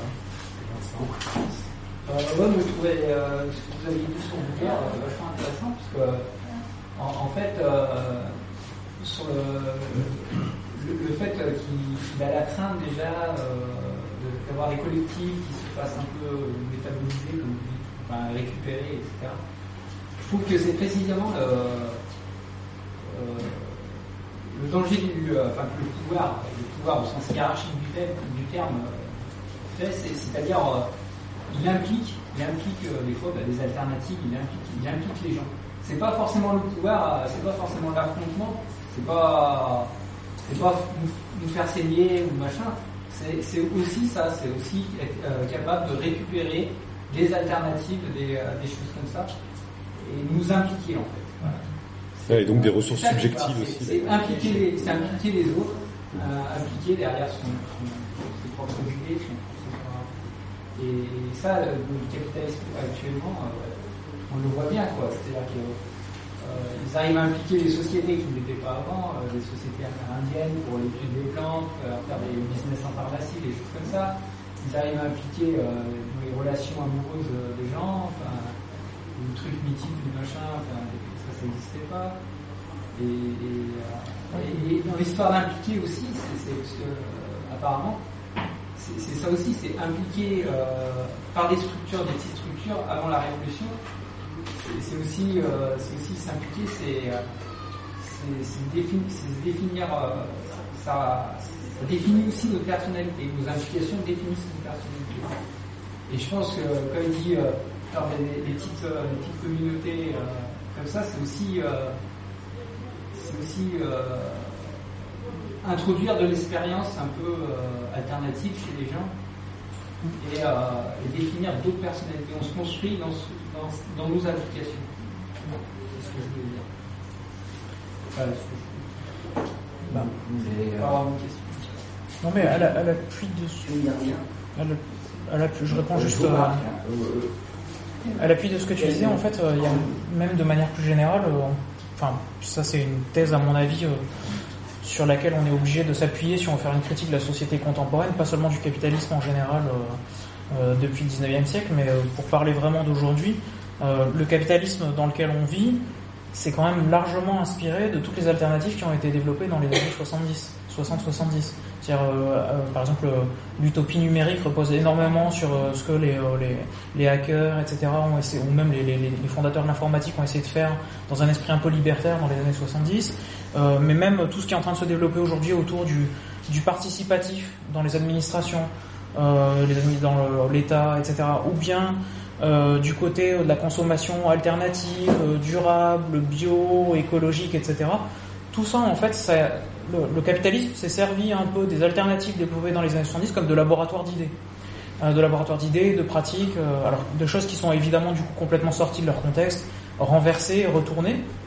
Mais c'est un truc dont il faut avoir conscience. Et à mon avis, euh, si on veut, c'est toujours difficile d'avoir un coup d'avance sur l'adversaire, mais si on veut en tout cas ne pas se laisser avoir complètement, je pense qu'il faut, dans le temps même où on élabore une alternative, penser à ce qu'elle pourrait devenir sur un mode cauchemardesque. Et euh, ça, c'est une précaution que prend euh, euh euh, dans, dans, le livre. Alors, il ne fait pas sur le mode nécessairement cauchemardesque, c'est-à-dire dystopique, quoi. Imaginez vraiment le truc en, horrible. Euh, mais il, il, a, il, a, la sensation très nette de, de, ce danger, de ce que pourraient devenir les communautés qu'il met en avant. dans le chapitre sur les coopératives, c'est très clair, et même dans un chapitre dont on n'a finalement pas parlé, il y a un chapitre où il parle des kibbutz, en fait, avant la création de l'État d'Israël, et il dit euh, le risque des kibbutz, là, ce qui est en train de se passer, c'est justement qu'ils soient en train de perdre leur esprit communautaire et qu'ils se transforment euh, en structure de base de, ce qui pourrait être un, État, euh, effectivement. Et, et, là, il a une perception assez nette de ce qui, effectivement, par la suite, s'est produit. Et peut-être juste pour, euh, pour rebondir en deux mots là-dessus, c'est tu parlais déjà justement des risques que, auxquels sont exposées ces communautés. Donc il y a le risque de ce qu'il appelle l'égoïsme collectif, c'est-à-dire euh, on, crée une communauté, mais en fait c'est pas une communauté ouverte. On reste centré sur nous pour notre propre bien-être, ce qui, dans une perspective euh, de transformation de la société, forcément, bah, revient à un effet nul s'il n'y a pas derrière de diffusion de l'initiative ou, ou en tout cas de propagation de ce qui se passe dans cette petite cellule. Euh, un autre risque, c'était donc l'absorption par le capitalisme, euh, où effectivement, euh, bah, ça c'est ce que vous venez de rappeler à, vous deux sur le capitalisme qui se saisit de, certains motifs alternatifs pour finalement bah, son propre usage. mais après, il y a un autre risque qui, qui l'identifie et pareil dont on trouve la trace très clairement chez chez Landauer, c'est c'est ce qu'on trouve sous la notion d'ossification que tu disais tout à l'heure, c'est-à-dire que au, départ de la création d'une communauté, d'un projet euh, enfin, alternatif, en tout cas au rouage qu'on nous propose, il y, a, y a un certain esprit, un élan euh, collectif pour créer quelque chose. Et puis petit à petit, et ça chez Boober, dans d'autres écrits, notamment euh, c'est écrit sur le dialogue, celui qui s'appelle Je tu, il y revient très clairement.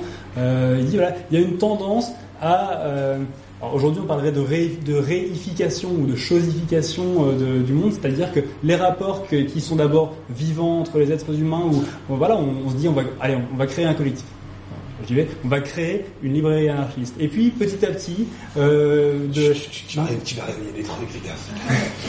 non, on va pas changer. non, mais... la, la, mort et la vie sont présents partout, y compris dans les librairies. Je t'avais dit qu'il fallait pas, je t'avais dit qu'il fallait pas. Bon, on va créer une cuisine anarchiste. Euh, non, l'idée étant simplement de dire que dans, euh, au départ de tout projet, il y a bien un certain esprit qui est, fondateur et qui donc donne cette vivacité à, l'alternative qui est créée, mais que cet esprit est toujours finalement euh, bah, euh, exposé à, l'usure. Il, se perd petit à petit et, euh, que, à, moins de renouveler les forces vives d'un collectif, d'une société, etc., et ben la tendance va nécessairement vers une forme d'ossification et donc, en ce sens-là, toute, euh, toute petite communauté, euh, y compris euh, anarchiste, s'il n'y a pas derrière ce, renouvellement de l'esprit qu'il a fondé, se dirigera vers quelque chose de plus autoritaire ou de plus arbitraire, ou en tout cas qui, n'aura plus nécessairement cette, vivacité initiale. Et donc ça, c'est, vraiment une tendance qu'il voit partout et donc qu'il s'agit de combattre. Je peux, je peux juste rajouter un petit truc? Parce que en fait, j'ai. Si, si, la, la santé, d'accord. Il y a, un socialiste. Attends, pardon. Non, c'est ça. marqué parce que. Non, c'est juste parce qu'en fait, dans la présentation, j'ai oublié un élément qui est important pour, euh, pour comprendre la pensée de, la pensée de, de Buber. Il y a quelque chose qui heurte un peu le sens commun anarchiste quand on lit euh, Buber, c'est le fait qu'il affirme en permanence que l'anarchisme, le socialisme, doit reposer sur une éthique, doit reposer sur une morale. Alors que depuis, euh, je sais pas, depuis 68, grosso modo, euh, il y a quand même une sorte d'amoralisme ou de critique de la morale dominante qui est toujours très présent dans, dans l'anarchisme, qui avait toute sa légitimité évidemment quand il s'agit de s'opposer à une morale répressive, etc. Le problème c'est que on a, on a assimilé finalement morale répressive à la morale en général, et euh, je me souviens de, de, de, nombreuses conversations avec des, avec des camarades, qui, ou des compagnons plutôt, compagnons compagnonnes, qui me disent euh, mais non, il n'y a pas de morale dans l'anarchisme, euh, on est contre la morale, etc.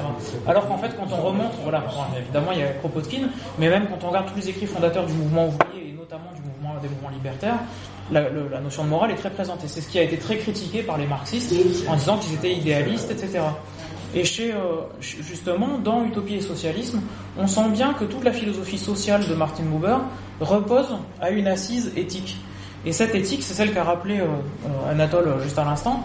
Euh, c'est euh, dans ce livre qu'écrit Martin Buber en 1923, qui s'appelle Je et tu, euh, dans laquelle il définit en fait cette trame minimale des, des, rapports sociaux, qui est le rapport d'immédiateté, le rapport direct de soi-même avec autrui, dans lequel le je et le tu se constituent réciproquement. C'est-à-dire c'est la relation qui est première, c'est pas les individus qui sont premiers, les individus ne, pré, préexistent pas à la relation. Euh, on est toujours constitué par notre relation avec autrui, avec nos parents, avec notre environnement social, avec, le, avec, le, avec les, les amis, etc. Mais autrui, la relation à autrui est toujours première. Euh, et en fait, pour Buber, l'élément communautaire repose sur cette relation. Quand la relation est brisée, à ce moment-là, on rentre dans le social, dans l'ossification dont tu parlais. Et euh, pour lui, l'archétype de cette relation, de cette ossification dans laquelle la relation disparaît, c'est le rapport je-cela, c'est-à-dire le rapport à autrui comme à une chose. Euh, et, euh, et, en fait, si on parle, alors non pas d'une librairie, mais d'une cuisine anarchiste, c'est le moment où en fait les personnes avec qui on collabore pour faire cette cuisine ne sont plus là en tant que personnes, mais sont juste des personnes qui ont des fonctions, par exemple.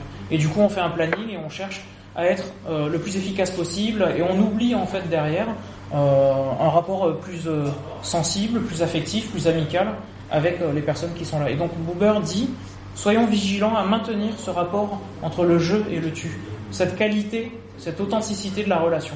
Voilà. Oui, ce que je voulais dire, ouais, ça, c'est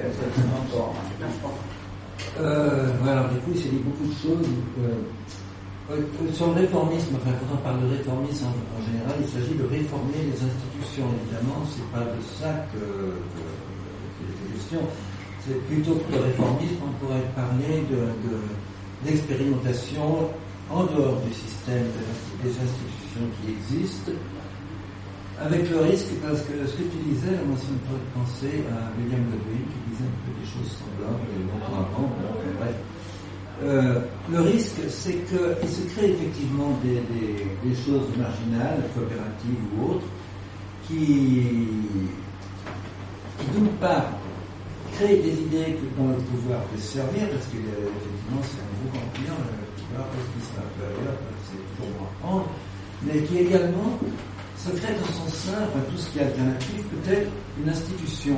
C'est-à-dire qu'à un moment donné, tout groupe a peut-être une tendance à s'instituer, à devenir quelque chose de fixe, alors que c'est justement à ce moment-là que, que c'est pas ce qu'il faut faire. Alors quand, enfin à mon avis, alors si on doit prévoir ou imaginer une société future, c'est en tout cas pas, euh, ça doit rester quelque chose plutôt au niveau des principes, de la, de la sympathie entre les personnes, effectivement, des liens qui peuvent se créer directement avec les personnes plutôt que de telle ou telle forme de, société, etc., dont on ne sait pas c'est laquelle ça va prendre la forme, et le risque étant que celle qui prendra forme sera, risque d'être celle qui peut devenir totalitaire ou créer un nouvel État, un nouveau capitalisme, etc.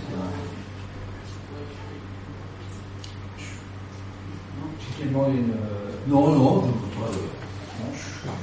Euh, si je, euh, je sais pas, Weber, je sais pas pourquoi, à un moment, j'ai une association avec Anna Arendt, tu sais, vous connaissez ou pas? Ça n'a rien à voir avec euh, oui, oui, enfin, il y a eu quelques dialogues, et, oui, oui. Après, sont, c'est pas, c'est pas des figures euh, aussi proches que, par exemple, Buber et Landauer, je suis. Euh,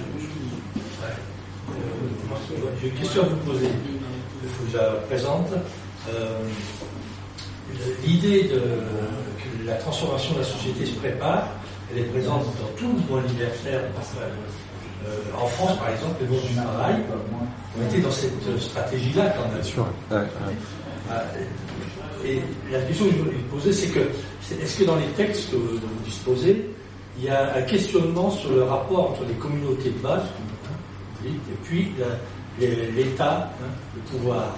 Parce que par, le mouvement du travail, euh, il y avait une, les, les gens essayaient de s'organiser, euh, c'était un lieu où on duquel on s'entraidait, etc. Mais le pouvoir intervenait. par exemple, quand, les mairies trouvaient que, que les travail étaient trop euh, dangereuses, on coupait, l'ordinaire, on fermait les locaux, etc. Bon. Ce, que, je veux dire, c'est que il y c'est pas neutre les relations entre ces communautés qui essayent de se développer par elles-mêmes, et puis la société existante, hein, qui, euh, ça se passe toujours et il y a des interactions. c'est ça qu'on a besoin de penser aussi dans, dans les projets qu'on développe. Comment on, comment on fait pour résister, pour, pour se maintenir malgré les répressions, des trucs comme ça. Je ne sais pas si c'est pensé dans les textes. Là, j'ai vu deux visions séparées. Les communautés de base à côté, puis le pouvoir de l'autre. Et comment ça se passe entre les deux? Avant qu'il y ait la révolution. C'est jamais simple, ça. C'est ça. Hein. Euh, dans, c'est vrai qu'à cette époque-là, qui est donc euh, le, début du XXe siècle, le moment 1900 euh, et autour, c'est, c'est ce que décrivait tout Jean-Christophe comme le mouvement de réforme de la vie où on crée, où il y a plein d'initiatives de création de petites communautés. Et donc, forcément, la question de la résistance du pouvoir et du pouvoir étatique qui était extrêmement puissant à cette époque-là, si on parle de, l'empire allemand, c'est face à des petites communautés, c'est, c'est ça, ça interroge. En fait, ce qui est intéressant, c'est de voir comment ça s'est fait de manière assez euh, simple pour beaucoup parce que justement d'une part il y avait un décalage véritable d'échelle qui faisait que l'État se sentait pas tellement inquiété par ces petites communautés euh, de proto-hippies euh, qui se rassemblaient autour d'un projet donc ils pouvaient se réunir mais en fait là, où il y avait éventuellement quand même une première étape à franchir pour pouvoir avoir les coups des franches pour mener ces projets-là, ça a toujours été sur la question de l'accès au sol. Et, euh, et ça, c'est ce qu'on, c'est ça qu'on retrouve principalement dans les textes sur cette question à savoir.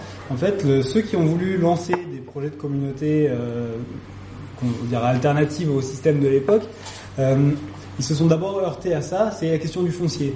Où est-ce qu'on a, en gros, accès, je veux dire, à la terre, mais accès à un lieu, à un lieu dans lequel on peut expérimenter différemment et où justement il n'y a pas cette intrusion des logiques, que ce soit de, de l'État et du capital, et quelquefois de l'Église, et donc de justement euh, s'assurer de cet espace dans lequel certains principes peuvent être euh, euh, expérimentés, c'était la première euh, la première étape et qu'on trouve notamment euh, dans la communauté de Eden qui existe encore aujourd'hui, qui était la, la plus ancienne coopérative euh, allemande, qui a été fondée dans les années 1890. Euh, la première chose qu'ils se sont assurés de faire, c'était acheter un terrain qui donc euh, aujourd'hui on peut y aller en métro de, de Berlin, c'est pas c'est vraiment à proximité de la ville, à peu près à une heure de la ville, acheter un terrain pour s'assurer qu'il ne serait pas délogé, faire des statuts euh, qui euh, rendaient la, la revente euh, euh, impossible au sens où, je crois que dans les statuts de la communauté, il y avait écrit le, le terrain de Eden appartient à la communauté de Eden dans son ensemble de, de manière inaliénable, euh, soit jusqu'à ce qu'elle se dissolve, soit jusqu'à ce que le, la, la, euh, le, le sol allemand appartienne dans son ensemble au peuple. Euh, donc finalement c'est quand même voilà, des principes assez radicaux. Et c'est comme ça qu'ils essayaient de trouver ces, inter- ces interstices au sein du pouvoir, c'est simplement déjà en ayant en gros un local, un local où expérimenter. Et une fois que ça s'était fait, ils pouvaient déjà euh, commencer à mettre en place, mais c'est un problème auquel ils ont été confrontés pour les écoles libres par exemple. Dans les années 1910, après la mort de Ferrer aussi, en Allemagne, il y a eu, un- enfin en Europe en général, mais il y a eu un, un gros écho après la, après la mort de Francisco Ferrer, et justement, euh, aussi, ça a créé un, un élan pour la création d'écoles libres, ce qui n'était pas évident, puisque le, donc des écoles qui n'étaient gérées ni par l'État ni par l'Église. Euh, ça, ça, Ouais, ça rencontrait- quoi, pas ce qu'on appelle les écoles libres ça. aussi, ouais. Et donc ça a rencontré un certain nombre de résistances, euh, mais donc c'était bien dans ce sens-là de chercher à aller. Enfin, pardon, j'ai parlé un peu longtemps. hein. Il y a un socialiste qui a passé toute sa vie en prison sous Mussolini, qui s'appelle Gramsci, qui est pratiquement oublié aujourd'hui. Non. Il n'est pas mis en. On n'en parle pas beaucoup. Je veux dire, Gramsci a écrit des textes en prison qui sont assez remarquables. On n'en parle pas beaucoup. Il existe des livres des biographies, mais on ne fait pas assez attention à ces textes. Et il a écrit sur l'Allemagne, Gramsci, en prison, euh, en ayant uniquement les journaux qu'on lui donnait. Et il est extrêmement pré- prémonitoire par rapport à ce qui est arrivé, les conséquences. Donc euh, la- le coup de pied que je vais faire, c'est essayer de relire Gramsci. C'est très, très, très intéressant, vous connaissez. C'est vraiment intéressant le mot texte. Ama, un socialiste qui a passé toute sa vie en prison, qui a été tué par Mussolini, qui est vraiment en avance par rapport à plein de trucs. dont on ne parle pas beaucoup. Merci. Non, je t'en prie. Quand j'étais dans le milieu anarchonais, par exemple, on connaît bien tout ce qui s'est réalisé au niveau communautaire, au niveau association, coopérative en Espagne, on ne connaît rien sur l'Allemagne. Donc je voulais savoir si c'est vraiment accessoire. Quel est le vrai, le vrai nombre des coopératives, des communautés qui sont montées là-bas? Est-ce que c'est vraiment un truc en traînard, comme ça pourrait se faire à Lyon, dans les squats, les trucs comme ça Ou c'est vraiment gigantesque? Ah non, c'est pas, c'est pas, c'est pas quelque chose de massif. Il n'y a pas, il y a pas l'équivalent en, en, en Allemagne, bah déjà aussi en termes de structure militante, de quelque chose comme la CNT. Je parle de l'époque, maintenant. ouais, non, non, mais non, non, je parle de, je parle de l'époque. Il n'y a pas, il y a pas, il y a pas cet équivalent-là. Euh, alors. Donc du coup, de toute façon, les- les- la réalité n'est pas la même. Ensuite, il faut bien voir, les communautés dont on parle ne sont pas forcément des communautés d'anards en plus. Donc il y a des gens qui viennent de, de- de milieux très différents. Ça peut être des théosophes, des, il y a des, des types qui sont juste dans, dans la recherche d'une vie plus authentique, un rapport avec la nature, truc proto-écolo quoi, en gros quoi. Euh, voilà. Euh, et puis alors après, il y a des choses qui sont plus ambivalentes. Par exemple, le Parti social-démocrate a pu, enfin le mouvement ouvrier institutionnel en quelque sorte, euh, organisé, a pu donner lieu à des, euh, à, des, à des expérimentations du côté du mouvement coopératif, dans les syndicats, etc., qui, qui sont, parce que bon, on le, voit par rapport à ce que c'est devenu, mais euh, ça a été aussi investi par des gens. Il y a eu des formes de- d'organisation de, base dans ces, dans ces courants-là qui. Mais il n'y a pas, pas l'équivalent euh, au mouvement, au mouvement libertaire espagnol, même parce qu'on ne peut pas restreindre du tout à la CNT. euh, à l'organisation. Euh, Il n'y a pas l'équivalent du mouvement libertaire. euh, et puis là, là, les choses dont on parle, nous, les, les c'est vraiment des, choses très minoritaires, qui sont souvent des gens qui sont qui appartiennent à, des avant-gardes artistiques, à la bohème, à des, intellectuels déclassés. Enfin voilà, ce genre de population, mais qui sont qui sont extrêmement importantes même dans les processus révolutionnaires d'ailleurs. hein. Mais euh, mais voilà, il n'y a, pas le caractère massif que euh, que, que que pouvait avoir le mouvement libertaire espagnol, ça c'est clair.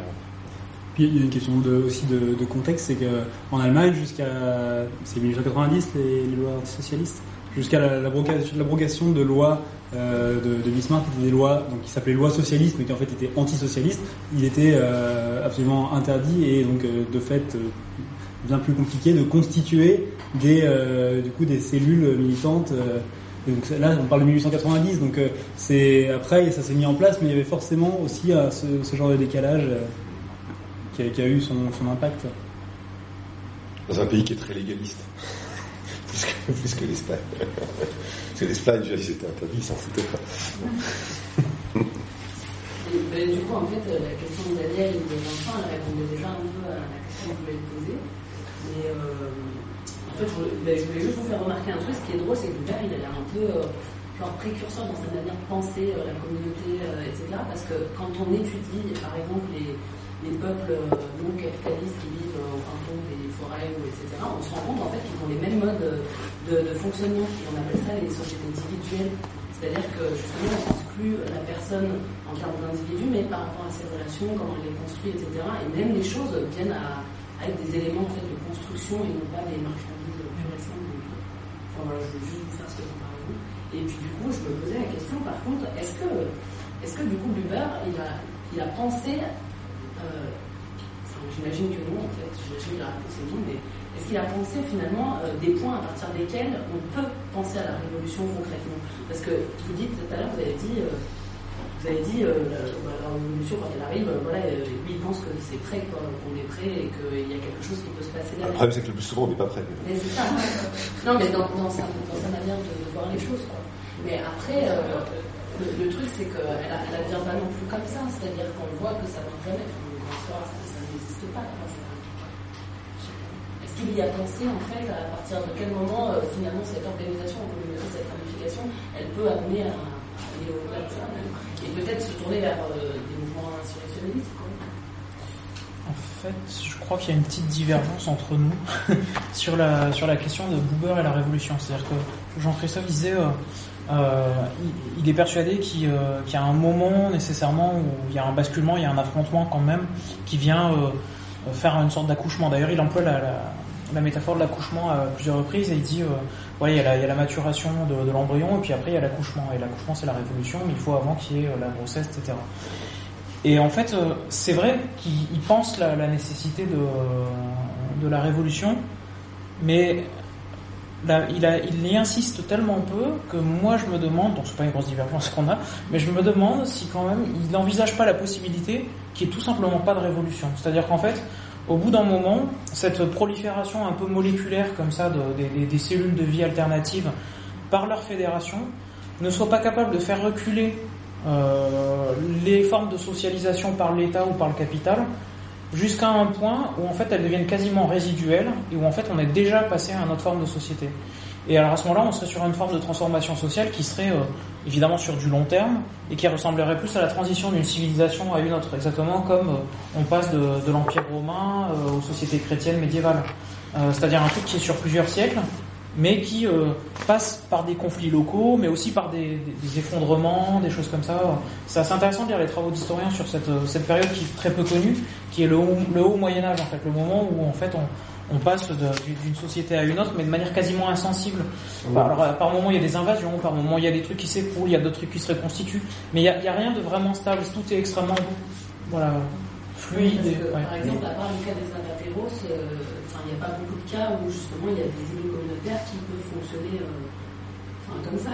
Toutes les personnes, enfin, j'exagère un peu, mais tous les groupes en fait qui vivent dans ce genre de formation d'individus, comme je vous disais, euh, le, problème qui rencontre, c'est que le, capitalisme est tellement fort, tellement présent et, arrive tellement à grands pas dans leur communauté qu'ils n'ont ils, plus que des tactiques, c'est-à-dire qu'ils il y a beaucoup, beaucoup de groupes comme ça qui ne peuvent plus que, mhm. jouer de la tactique et non pas être stratégique et dire à un moment donné, on va renverser ce rapport de force. Du bricolage, quoi. Ouais, voilà. Euh, moi, je trouve. Après, c'est la divergence en question, c'est une divergence entre Buber et Landauer, peut-être. Peut-être, oui. Ouais, c'est possible. Parce que, parce que, je pense que Landauer a maintenu, enfin, il était peut-être moins, moins optimiste que, que, que, Buber, et je pense qu'il disait que de toute façon, à un moment donné, l'État allait dire stop. Mmh. On qu'il y, a des forces qui vont, euh, rester, et ben là, à mon avis, il faudra, il faudra, il faudra bien les affronter. Mais alors, C'est juste pour finir de répondre, parce que c'est vrai que euh, ce que tu décris, c'est vraiment une forme de société qui existe, enfin de communauté qui existe, et qui se retrouve confronté à un système qui s'étend, qui pousse ses ramifications un peu partout, etc. Et, et en fait, Buber insiste beaucoup sur le fait que Landauer n'était pas seulement un révolutionnaire, mais qu'il était aussi un conservateur. Alors c'est assez paradoxal, et il faut, être prudent avec ces termes-là, parce qu'au même moment, à la même époque, il y a un mouvement qui existe qui s'appelle la révolution conservatrice, et qui est voilà, une des du fascisme, euh, enfin du nazisme, euh, même si c'est un peu plus compliqué que ça, mais bon. Euh, mais conservateur dans quel sens? En fait, il dit conservateur parce que Landauer voit bien que ce sur quoi on veut construire le socialisme existe déjà. Et qu'en fait, le capitalisme et l'État cherchent à détruire, euh, à parasiter et à détruire euh, ce système de, de solidarité, d'entraide, de rapports sociaux qui existent déjà euh, à la base. Euh, et donc, la mission de- des anarchistes, c'est pas seulement de transformer la société en bouleversant les institutions, etc., mais c'est aussi déjà à la base, avant tout, maintenir, préserver ces relations décentes dans lesquelles nous pouvons vivre au quotidien. C'est-à-dire les, les bonnes relations qu'on entretient avec euh, le voisin, avec la personne avec qui on travaille dans le même bureau, sur la même machine, enfin voilà. C'est juste préserver déjà ces choses-là. Défendre l'autostop contre, bar- contre Blablacar, quoi. Voilà, bah, par exemple. Et ça, bah oui, c'est un conservatisme parce qu'il s'agit de conserver quelque chose qui existe déjà. Alors après, il dit conserver et transformer, et conserver et, et, et, étendre, etc. Donc il ne s'agit pas de conserver, par exemple, des rapports aliénants entre l'homme et la femme, ou voilà. Mais, euh, mais euh, par contre, conserver ce qui est déjà euh, vivable. Ça, ça, ra- ça rappelle un peu certaines phrases de, Paul Goodman, je sais pas si vous connaissez ce anarchiste américain, qui dit au but de l'anarchisme, c'est euh, pas euh, la société de nos rêves, le bonheur sur terre, etc. C'est juste une société décente. Et euh, en fait, la société décente, finalement, elle existe déjà. Elle existe déjà dans la plupart de nos relations au quotidien, sinon on, se tirerait une balle. Et donc, en fait, c'est juste préserver ça et être capable de l'étendre après le plus possible et de le formaliser aussi. Et alors là, juste, je- j'étais pas tout à fait d'accord avec ce que vous disiez tout à l'heure. Je pense qu'il y a à penser quand même une forme d'institutionnalisation. Pour moi, les bourses du travail, c'est une institution. Alors après, il faut, euh, il faut diversifier, il faut euh, complexifier le, le, le- le concept d'institution, mais il y a quand même la nécessité d'une institutionnalisation. Quoi. Mais je, je, je, non. Tu vas le faire Non, je vais être très fine parce que, parce que je dis pas, alors vous savez que vous appuyez, sur- je crois, enfin voilà, en dehors, c'est mal traduit sans, alors, la, la communauté c'est par retrait. Ah ouais, ouais, ouais. C'est bien triste. Alors, je, euh, vous- tarde d'avoir une, parce qu'il dit, c'est-à-dire que là, l'histoire de réforme, révolution globale, etc., on est toujours dans le schéma du blanc et du noir, une zone libérée, alors que c'est pas du tout, et je voudrais revenir sur euh, ce que tu as dit tout à l'heure sur le poste du travail, euh, ou les localistes allemands, parce que vous avez parlé beaucoup de tous les artistes allemands qui étaient anarchistes, mais enfin il y avait beaucoup d'ouvriers qui étaient, qui à certains moments ont, ont monté des grosses organisations, et les localistes, c'est vraiment l'e- l'exemple même d'une action si on prenait le vocabulaire réformiste et tout ça, on dirait que c'est une action réformiste locale qui est révolutionnaire. La, la, la de Saint-Étienne ou de Lyon, il n'y a pas plus subversif, ils se battent sans arrêt pour savoir qu'il faut plus de permanents. Il y a toujours les anarches qui disent euh, supprimer les permanents, ça fait deux ans, moi ça fait six mois que es là, c'est beaucoup trop, etc. Et, donc il y a une lutte sans arrêt. La griffe, donc c'est pas le fait que ça soit que ça soit se poser la question, eux ils se posent la question d'avoir une maison du peuple à- qui leur appartienne vraiment, d'avoir un lieu, ce que tu disais tout à l'heure, d'avoir un terrain. Là, ils dépendent, le maire il coupe le gaz, c'est humiliant. Dans une réunion, ils s'engueulent, évidemment, parce qu'ils s'engueulent beaucoup, et, à, à 9h du soir, on coupe le gaz. Donc ils sont pas chez eux, ils dépendent d'une municipalité qui dépendent d'eux aussi, parce que du coup, les plus révolutionnaires, ils, ils font pas campagne contre le maire socialiste le plus mou. Ils vont pas élire un guédiste, hein, ils vont élire un possibiliste euh, euh, quelconque. Donc ça veut dire que, que la- l'action, elle est toujours. Le, le côté révolutionnaire, c'est que la griffe, la griffe sans arrêt, on est attentif. Tout à l'heure je parlais de vie et de mort, c'est ça qui est en jeu. C'est pas qu'il y, aurait euh, le bien et le mal, c'est qu'il y a, des, il y a des, des, agencements mortifères et des agencements qui font vivre. Et partout, et moi je suis convaincu que dans un commissariat, il y a des agencements qui font vivre, sinon ils n'y arriveraient pas. Il y en a d'autres qui font mourir. il y en a beaucoup plus qui font mourir. Mais ça veut dire, ça veut dire que la, la, révolution, une fois qu'on écarte la révolution politique, elle est bien dans la radicalité et la qualité des rapports. Euh, donc il suffit de, des spinozistes et de penser, de mesurer l'augmentation de connaissance, la joie et la tristesse, et on a, on a les critères, nous à la griffe, je vous prends un témoin, on a, on a les critères des moments où, où, où on est désespéré de... Je dramatise un peu. On est triste, mais ça va faire 40 ans que la griffe fonctionne à travers et, et, et, on est toujours sur la ligne de crête de la mort, de la vie, d'être de, bouffé par le système et de pas l'être, etc. Et ça, si ça arrive à des tas d'endroits, mais ça rejoint Chiapas, c'est-à-dire d'arriver à, à l'intérieur du Chiapas, le Chiapas est lui-même une zone libérée dans, l'impérialisme local, mais à l'intérieur du Chiapas, il y a des zones occupées, enfin Spinoza, Spinoza a dit ne pas pleurer, ne pas rien comprendre. Spinoza,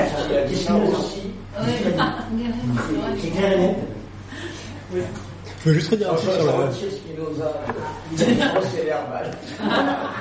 C'est enregistré, dire, c'est enregistré. Mais euh, Diffusé en vision. Non, mais je suis un peu éduqué en fait, réellement contre vous. C'est quoi Mais pourquoi En fait, pourquoi est-ce qu'en fait j'ai l'impression que tu as dit la même chose que nous en fait de, de, Parce que on voit bien que le problème c'est pas c'est pas de monter des communautés euh, idéales qui viendraient mauvaises, ou je sais pas. C'est-à-dire que le, le, la lutte entre la domination et l'émancipation, elle traverse toute chose sans cesse. Et, la radicalité, euh, c'est de sélectionner, donc là ça vous l'avez dit, de sélectionner des, gestes, des comportements radicaux, et du, qui viennent du passé d'ailleurs en grand nombre, parce qu'on a quand même hérité de tout ça, de les sélectionner, de les agencer en les fédérant, ce que vous disiez tout à l'heure. Mais, mais, du coup, c'est effectivement ça le, le, le conservatisme. Là-dessus, on est d'accord. Là, mais tu vois, quand on posait question de conservatisme tout à l'heure, c'est bien ça, c'est que euh, Bouba souligne bien qu'il en a il conserve, mais conservatisme révolutionnaire. Il faut, faut, faut jamais oublier, parce que le terme a de quoi au début, c'est bien ça. On, on, garde les éléments sociaux qui permettent de transformer dans le sens où on veut. Et on, on conserve pas en plus, c'est intéressant, ça il le dit bien, parce qu'ils sont assez intéressés par des expériences du passé, comme les, les petites communes du Moyen Âge. donc ils, ils regardent ce qui s'est fait avant, avec l'idée qu'il y avait là-bas peut-être quelque chose de l'ordre de la communauté la, enfin, qui ressemblait en tout cas à l'esprit de communauté qu'ils cherchaient, mais ils disent bien, Buber comme Landauer, on ne veut pas recréer les communes de l'époque. Ça n'a aucun sens. On cherche en revanche à retrouver quelque chose de l'ordre de cet esprit. C'est ça. Donc on fait, des, on fait des, bien des analogies. Des, on va chercher ce qui, dans les rapports qu'il y avait au sein de ces communautés, ce qu'on pourrait éventuellement transposer chez nous, mais de manière complètement actualisée. C'est pas, c'est pas des passéistes euh, du tout. Au contraire, ils prennent acte de ce qui existe. Le passé est là, donc euh, jouons avec lui, on va pas tout réinventer aujourd'hui. Lui dit bien communauté, hein. Oui. d'accord. À quel propos? Ah, C'est le terme qui nous Et le mot allemand. En allemand, c'est Alors, la communauté, c'est le, le, mot, c'est Gemeinschaft. Alors après, ça, tu serais peut-être plus à même de nous éclairer là-dessus, parce que il y a, une opposition qui a été qui a été posée par euh, par un sociologue allemand qui s'appelle Tenis, qui euh, entre euh, communauté et société, donc Gemeinschaft pour communauté et Gesellschaft pour euh, pour société.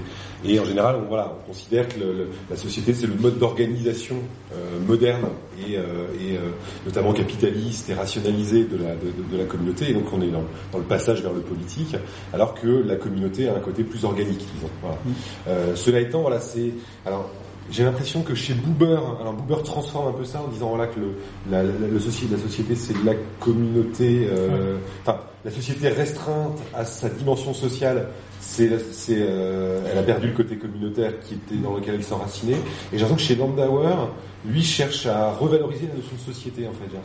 Ça, c'est, donc, du coup bon après c'est des, c'est des querelles de mots un peu. Mais par rapport au terme effectivement, ça, à l'époque en gros t'as vraiment la distinction posée par Tonis euh, qui structure le débat euh, en Allemagne mais aussi au-delà, qui est donc entre communauté et société. Donc Ferdinand Tonis il écrit un bouquin qui s'appelle comme ça en 1889 je crois. En 1912 c'est un best-seller. Il y a une réédition, enfin il est partout, tout le monde y pense. Et donc, euh, enfin, Buber, il discute là-dedans. Et en même temps, c'est intéressant parce que ni Buber ni Landauer ne se réapproprient ces distinctions donc, euh, que Jean-Christophe vient juste de, d'expliquer.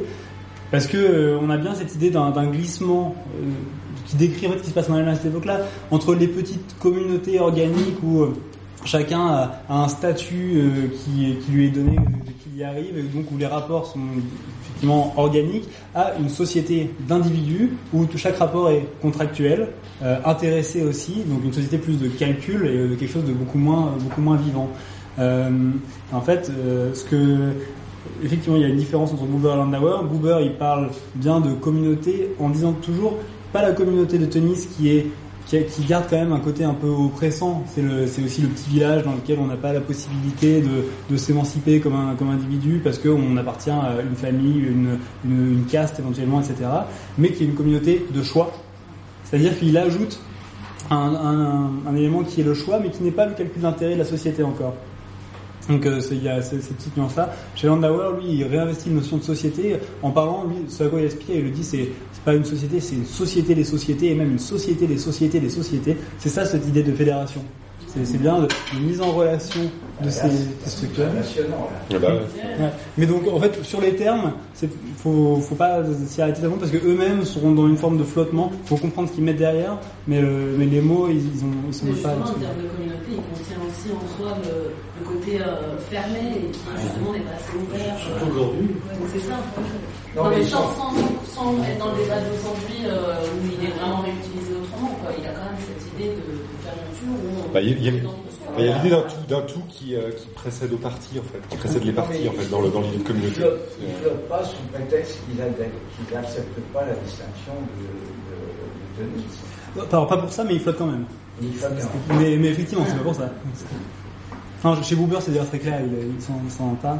Ouais. Mais effectivement, dans, en, pour revenir à l'allemand de, donc, du terme communauté qu'ils emploient, et de, donc c'est bien Gemeinschaft, dans le Christophe, et dans Gemeinschaft, il y a le Gemein, Ouais, c'est le commun. quoi. ce qui est, ce qui est le commun, et d'ailleurs, c'est un- on, on retrouve tout ce vocabulaire, alors chez Landauer en particulier, dans, le- dans le texte qu'on est en train de traduire avec Jean-Christophe, euh, qui est le- l'appel au socialisme de Landauer, euh, où il parle des Gemeinde, qui sont donc les communes, euh, et donc pas communes au sens euh, institutionnel de la, la ville, mais bien bah, cette petite unité euh, du, du commun, de, qui est donc de, de l'ordre de bah, quelques quelques familles, quelques groupes en tout cas, mais c'est toujours l'idée qu'on a ici un ensemble qui se constitue quand même. On n'est pas dans une mise en relation d'atomes. Communauté. une notion qui est. Bah, en fait, si, si on voulait être plus fidèle à, à l'esprit qu'à la lettre, ça- ça- si on voulait être plus fidèle à l'esprit qu'à la lettre du texte, je pense que plutôt communauté, le terme qui définirait mieux, c'est l'idée de commune, le nom. Ah, bah. Et, et en fait, du coup, Non, on pourrait, on pourrait à ce moment-là définir le, le socialisme de Buber comme un communalisme et pas comme un communisme. Un communalisme, c'est-à-dire un truc qui a vraiment un ancrage local avec des communes qui... Toute communauté, hein, qui-. Si, si vous voulez, il y a, j'ai un, un petit passage qui est intéressant de Buber euh, où il définit la communauté. Je, je peux vous le lire, ça prend deux secondes, mais euh, en fait, il oppose communauté et collectivité. Euh, au sens où la collectivité euh, aurait quelque chose justement d'abstrait. euh, je, je- je le dis rapidement. La collectivité n'est pas liaison, elle est faisceau. Un individu mis à côté de l'autre, donc en fait collectivité comme la société dont on parlait tout à l'heure. Un individu mis à côté de l'autre, dans le même paquet, tous équipés en commun, alignés en commun et d'homme à homme, tout juste assez de vie pour stimuler le pas. La véritable communauté, à l'inverse, celle en devenir. Donc là, c'est intéressant. Un truc qu'il y a chez Landauer comme chez Buber, la communauté, c'est en devenir. C'est pas, c'est pas un status, comme dit Landauer en définissant l'État. C'est pas quelque chose qui est, mais c'est quelque chose qui devient sans arrêt. La véritable communauté, celle en devenir. Jusqu'ici, nous ne connaissons, connaissons qu'elle. C'est quand une pluralité de personnes ont cessé d'être les uns à côté des autres et deviennent les uns auprès des autres. Et si elles se dirigent tout ensemble, et là c'est vraiment du Buber, vers un même but, elles n'en éprouvent pas moins partout un mouvement de mutuelle rencontre, une dynamique confrontation, un flot mouvant du jeu au tu, etc. Donc vous voyez un petit peu, il y a vraiment une forme de dynamique de la communauté qui se crée, et donc en fait dans le rapport des individus qui la composent, il, se crée autre chose, qui est la relation, la réciprocité, euh, donc qui, fait justement le ciment de, ce commun. De- donc, donc cette commune, effectivement, je suis assez d'accord avec toi, pour garder l'idée de commune. Et du coup, il parle d'individu. Je suis désolée d'insister sur les trucs mais parce qu'il y a des choses contradictoires. quoi. L'individu, c'est vraiment quelque chose de spécifique qui implique un certain type de rapport euh, les uns avec les autres, etc. Ouais. Donc ça Alors- veut dire que bon, il y a de la construction dans ce qu'il veut dire. Boober, il oppose l'individu à la personne quand, dans d'autres textes. Et puis là, alors là, j'ai pas, j'ai pas vérifié toutes ces traductions-là, mais c'est, ça flotte vachement euh, dans la traduction, donc ça, ça pose d'autres problèmes. Mais euh, il oppose l'individu à la personne. L'individu, c'est l'individu de la société à la tenue, c'est-à-dire une société d'atomes séparés qui se rapportent les uns les autres sur le mode du contrat. La personne, c'est on est déjà dans des rapports justement de, de commun. Donc, donc non, il pose cette distinction-là aussi. Là un truc un élément de plus par rapport à la question de l'individu.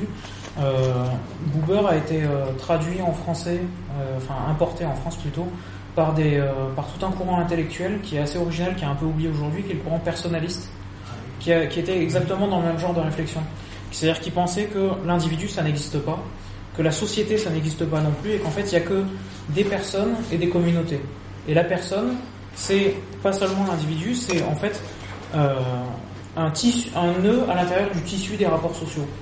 Donc c'est impossible de penser une personne sans euh, son implantation dans euh, les collectifs de, travail, de vie, de voisinage, mais sans aussi, parce que souvent dans le personnalisme il y a un aspect spirituel, c'est pas pour rien qu'ils aimaient bien euh, aussi, il y a une forme de vocation et donc de rapport à quelque chose qui dépasse l'individu, plutôt vers le sacré, vers, le, vers Dieu ou quelque chose comme ça, mais pas seulement, on a aussi des personnalistes qui sont laïcs ou athées. Mais euh, enfin voilà, et ce courant-là, il est un peu oublié aujourd'hui. Euh, bah parce que, pour des raisons multiples, il y a, c'est un peu comme sur le, la réforme de la vie. Une partie a eu quelques sympathies pour le fascisme euh, pendant la Seconde Guerre mondiale. Euh, une autre partie s'est tournée vers le courant, vers le, le communisme euh, assez stalinien d'ailleurs. Euh, et puis il reste une petite marche, quelques penseurs un peu originaux, dont ceux qu'on commence un peu à revaloriser aujourd'hui, c'est par exemple Jacques Ellul et Bernard Charbonneau. Jacques Ellul et Bernard Charbonneau, c'était la, la frange la plus libertaire en fait de, du, du personnalisme. Euh, mais voilà, c'est euh, et c'est ces gens-là qui ont euh, fait traduire. Euh, Dominique. Oui, ben ça rejoint un peu alors euh, le livre de Maurice Raffius qui dit, qui écrit "Sommes-nous tous des individus mm. Il explique que justement l'individu en tant que tel n'existe pas, mais que c'est une, une, combinaison de, de connexions sociales, religieuses d'origine ethnique, hein, euh, politique, enfin, voilà. C'est exactement euh, la problématique.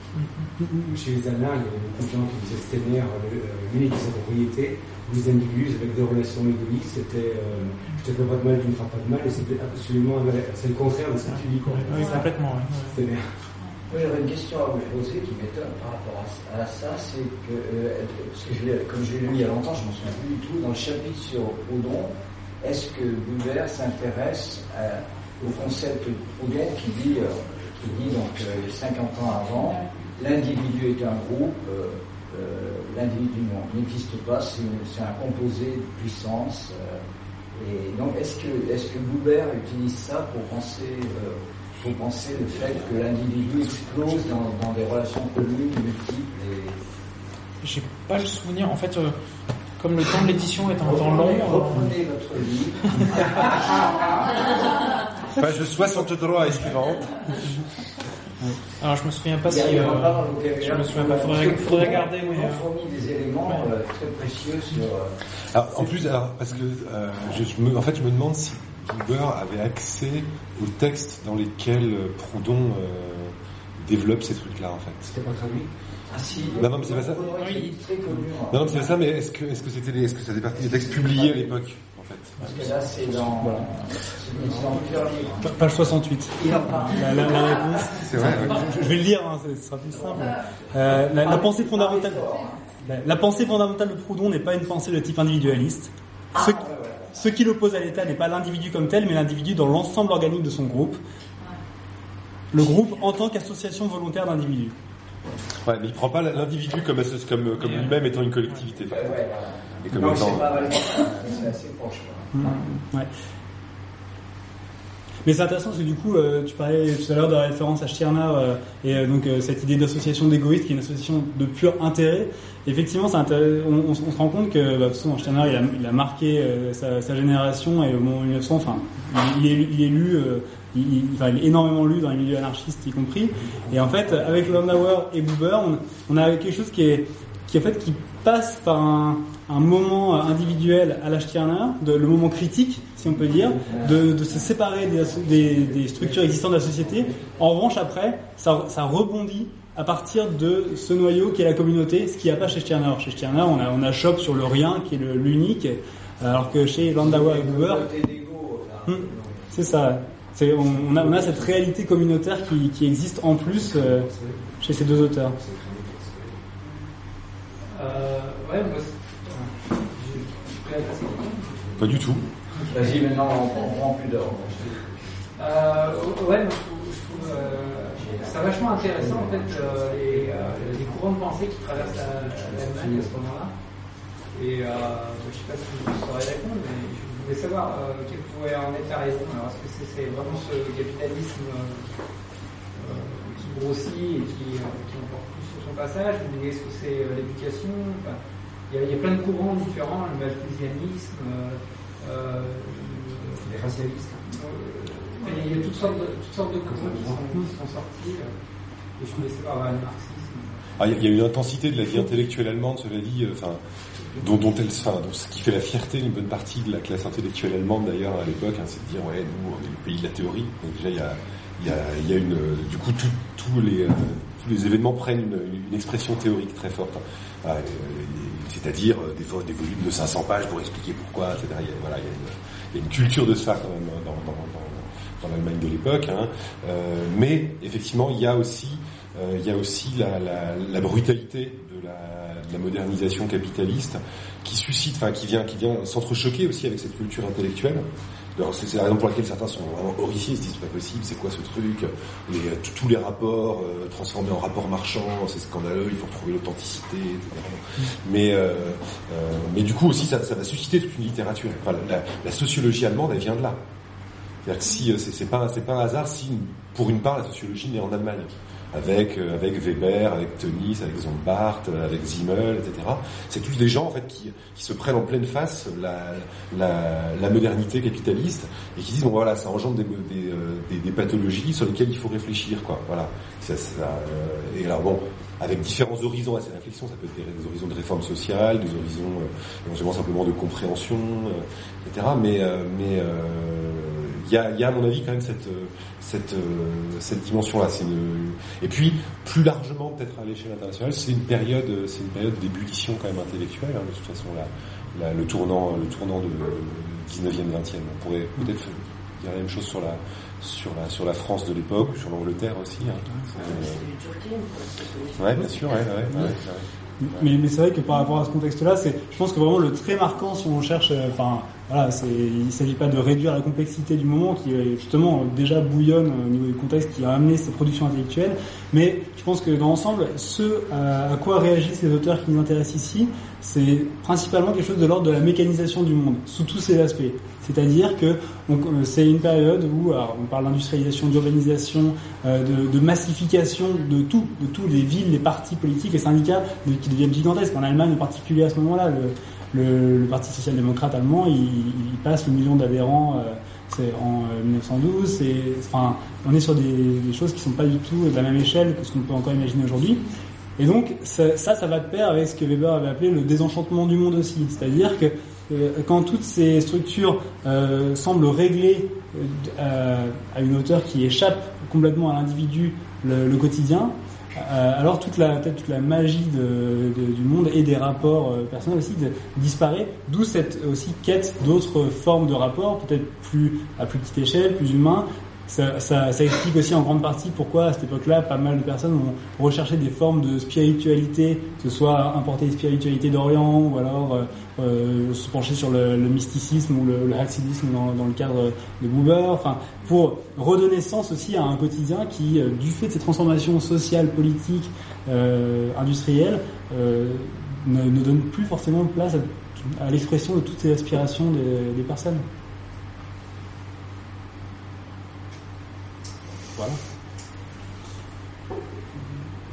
J'ai vraiment du mal avec. Euh, au fait, euh, on centralise tout vers la critique du capitalisme et, et euh, on oublie que le problème c'est la domination. Pour moi, le, capitalisme c'est un instrument de la domination.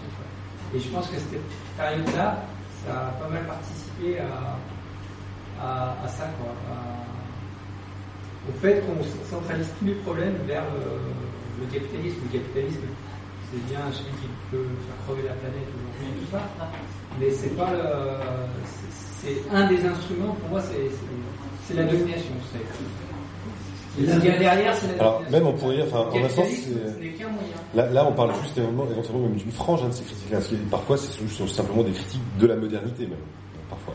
Donc, euh, donc euh, pas seulement du capitalisme, mais aussi euh, de, de, de la rationalité instrumentale, de la technique, etc. C'est donc. euh, alors effectivement, la, question des rapports de domination, elle est, en mineur dans ces, euh, dans ces, dans ce mouvement-là. Pas, pas, pas pour le coup chez, euh, chez Landauer, ça c'est clair mais dans les mouvements dans les mouvements de communauté voilà la question de l'authenticité alors éventuellement ça va être les rapports hiérarchiques vont être critiqués en tant que rapports inauthentiques voilà. Plutôt être, ce côté là qui va être voilà, parce que on est on est dans des rapports insatisfaisants euh, avec les personnes mais euh, effectivement ça n'exclut pas par principe enfin la critique porte pas euh, par principe sur la- le rapport hiérarchique mais oui, c'est c'est une des, c'est une des limites ah ça, ça dépend des, euh, ça, ça va dépendre des penseurs aussi. hein. Ouais, ouais, ouais. Et Landauer et- Alors le Landauer, alors il y a le, euh, il y a le, alors il y a la question des rapports hommes-femmes et il y a la question euh, du statut de la famille, qui sont deux questions un peu différentes. C'est-à-dire autant c'est quelqu'un qui est euh, qui est euh, plutôt égalitariste dans, la question des rapports hommes-femmes, autant en revanche c'est quelqu'un qui, il y a peut-être une filiation proudhonienne, pas sur les rapports euh, égal- inégalitaires pour le coup, hein, mais sur le, mais non, non, mais sur le, le- son attachement à l'institution familiale. Ouais. Il y a un attachement, il y a un attachement chez, chez Landauer. Alors pas évidemment à la famille euh, patriarcale machin, mais comme euh, à la famille comme euh, lieu de solidarité en fait. Comme, de Comme cellule de base. Voilà, comme cellule de base en fait. Ouais. Ouais. C'est beaucoup moins évident en tout cas en ce moment. Non, mais Je suis pas sûr. on soit d'accord que la famille, c'est pas une cellule de base. euh, Et lui, il pensait que c'était une cellule de base. Alors, Quand on dit qu'on soit d'accord, on soit d'accord sur quoi?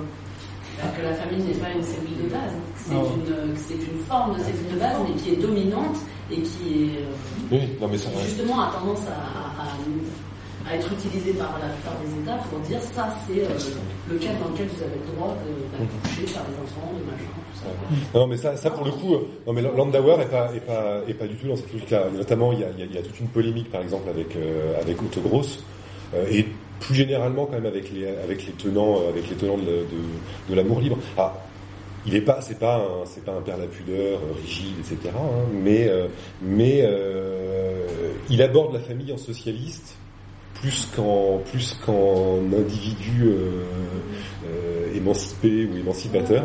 Et, euh, et donc il l'envisage d'abord comme un lieu de comme un lieu de solidarité, de la solidarité élémentaire. Bah, le lieu, le premier lieu dans lequel on vit une forme de communisme, par exemple. Voilà, où on va pas facturer à chacun ce qu'il prend dans le frigo, quoi.